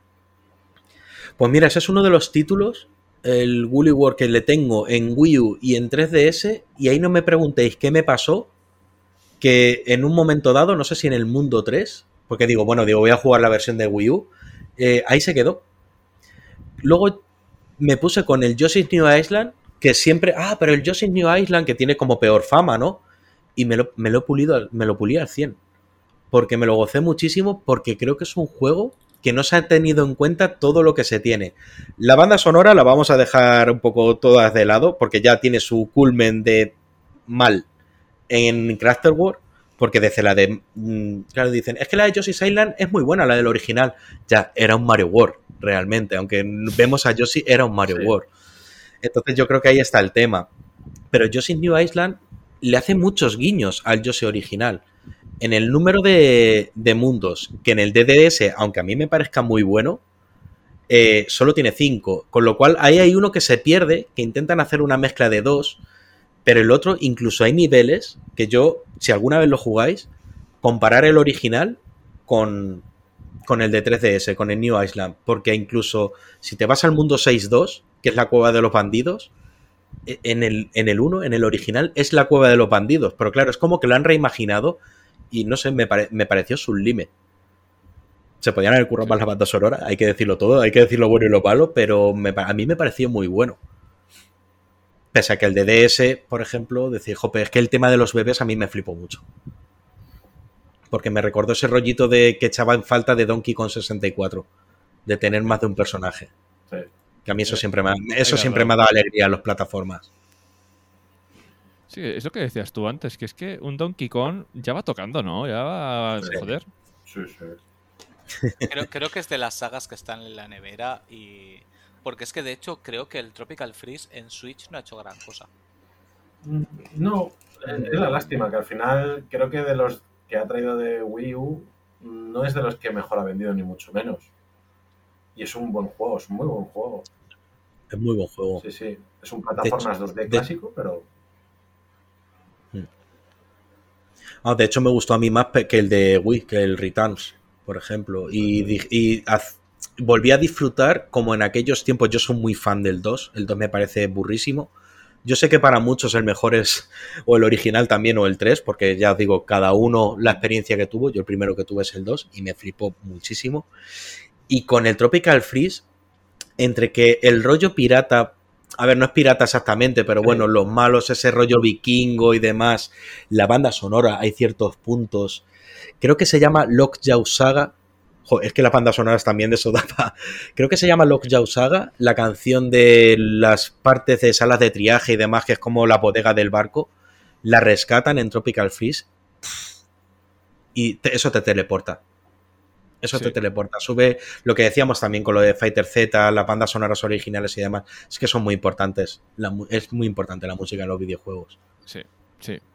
Sí, sí. Yo, yo siempre recuerdo. O sea, lo conté en el episodio de, de Dan, pero cuando llegué, llegué a mi casa de, en Navidad Digital, estaba jugando a DS y justo tenía el guardado antes de coger la espada maestra de, del Li- Link Between Worlds. Cuando coge la espada y suena, y suena la melodía, es que eres otra vez un puto niño. Sí. Es, es que te- es que se te ponen los pelos aquí erizados y dices, joder, es que esto es Zelda. O sea, es como el meme este del cigarro. Echas así para adentro y dices, esto es Zelda. Sí. Y claro, cuando te lo quitan, cuando te quitan la música, cuando te quitan las cosas, puedes estar disfrutando, pero inconscientemente te dices, joder, falta algo. Me, ha- me has robado algo. Además, es que el momento espada maestra. Yo, esto Uf. que tú dices, a mí me pasó con el Twilight, el Twilight Princess. Hacía mucho que no jugaba un Zelda. Pues ya os digo, este parón que tuve y demás. Y en el momento que vas con. Creo que era, ibas con Link Lobo y volvías a ser en ese momento Link. Ese sí, mira, me gustaría ju- rejugarme la versión HD. Y en el momento que levanta Link la espada y además hay como una onda de arena que se va para. Es que es brutal, tío. Es que es esa, es esa melodía. Y ese momento y ese clima. Es la mezcla de todo. Nenes, eh, estamos hablando del Zelda y yo propongo hablar de dos juegos de un género un poquito menospreciado, que Arturo eh, me va a secundar y tú también vas a secundar, Guzmán. Creo. Eh, dos juegos que son Musou, Yo, yo no, al parecer. pero que tú, tú creo que no has jugado. Ah, ¿Tú has jugado al, al Fire Emblem nuevo este? No. Eh, y al Zelda, al ¿cómo se llamaba el Zelda este que era Musou? El, Sí, El Irule Warriors, la era era el. Warriors. Mm. Son dos pedazos juegos Sí. cojonudos, pero cojonudos, porque me da igual que no sea canon la historia de Link y Zelda en ese juego, pero son cojonudos. O sea, a mí me está encantando. Sí, no, como juego es una barbaridad. El of Calamity a mí me flipa. ¿Tú, tú lo jugaste, Carlos? Sí. Joder, me cago en la mano. Tenemos que poner de acuerdo, ¿eh? De pasarnos lista. Sí, lo, lo que no tengo es el juego. Yo no lo tengo. Ese me lo dejaron. Pero jugarlo sí que lo he jugado. De hecho, eh, me bajé la demo en su momento. Que todavía estaba viviendo en mi casa de Valencia. Y me flipó porque además la demo era súper larga. Me Sí, sí, que, que- que duraba, a ver, no me atrevo a decir el tiempo, pero sé que más de una hora. Que sí, Fácil que sí, que sí. durarte hora y media, dos horas. Y dices, vale, esto es juegazo. Aquí Mira, se, se viene tremendo juego. Las demos de Nintendo son el señor que reparte droga a la puerta del colegio. O sea, no la bajéis. A mí me pasó como a Carlos, que me bajé la demo y digo, pero esta puta maravilla que es. Sí, porque yo, para mí era más sed de más Zelda. Sí. ¿sabes? De más de ese Zelda, porque a mí los Musou me llaman cero. Es que no me. El, el que más he disfrutado ha sido el Persona 5 Strikers, de lejos. Eh, pero por lo que implicaba, igual que el Age of Calamity, es por lo que implica. Pero claro, es que lo vi tan chulo que dije, coño, es que esto hay que jugarlo. La historia para mí, luego ya podemos, cada uno tiene su opinión porque hay cier- cierto acontecimiento en el juego que a unos sí le gustó y a otros no, pero yo lo disfruté muchísimo. Y tanto como Musou, obviamente, yo, yo mira, de ese juego sí me saqué todas las misiones, el DLC sin embargo no me lo han vendido bien, no, no lo tengo ni siquiera comprado, pero me hice todo y lo disfruté muchísimo. Claro, luego se te vuelve repetitivo, obviamente, te estás haciendo el 100 de un juego, pero lo que es la campaña principal me gustó muchísimo las cinemáticas, la historia que contó, porque no sé, no soy. Quiero decir, es uno de esos momentos cuando termina. También que me puse, un- me puse de pie, dije, ostras, a tomar por saco. Ahora nos ya está, hemos hecho esto, nos hemos matado al boss y cada uno para su casa. Me pareció, y ya os digo, me pareció buenísimo el también el final. Y no sé, lo disfruté. Sí, son, Sí. eso es lo que llamo ahora el momento Thanos, ¿sabes? De sentarte y observar lo que has hecho. Sí. al, al acabar que dices, bueno, pues ya está. ¿Y ahora qué hago con este vacío existencial? A ver qué tengo en la estantería. Pero, sí, pero durante un rato te quedas, te quedas vacío. Eso para mí marca lo que son los, los buenos juegos. Eso pasa con pocos. Hmm. Eh, sobre Hmm. todo de, de todo el último que ha salido, que sí, que sale mucho juegazo. Pero que realmente te impacte, que, que te lo lleves tú por dentro, porque sí, yo qué sé. Voy a poner un ejemplo de estos para que me puedan tirar piedras. Eh, Horizon Forbidden West. ¿Es un juegazo? Sí, es un juegazo. pero cuando la acabé no me quedé con sensación de vacío. Así que dije, hostia, tengo ganas de saber por dónde va a ir la historia, porque me ha parecido muy interesante por dónde la están llevando, pero ya. ¿Sabes? Sin embargo, yo que sé, con un Persona 5 Royal yo lo acabé y me quedé vacío. Que cuando dijeron, van a sacar Strikers, dije, me da igual que sea un Musou. Quiero seguir sabiendo de, de esta gente, le tengo muchas ganas. O yo que sé, los Yakuza, tío, cuando acabé Laika Dragon, yo Oh. necesitaba el siguiente ya. O, o los Judgment, cuando acabé los Judgment pensaba, por favor, que saquen un tercero. ¿Sabes? Sí, Son- Son sí. juegos Sí. que te, te impactan hasta ese nivel. Y por supuesto, el Breath of the Wild, eh, vamos a ver. Por favor, Nintendo, dame algo. ¿Sabes? Dame otros tres segundos de metraje que no hayas enseñado para que llore durante semanas.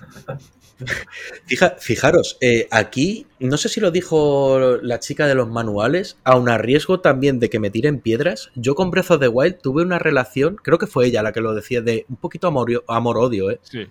Yo iba... Más quito los templos.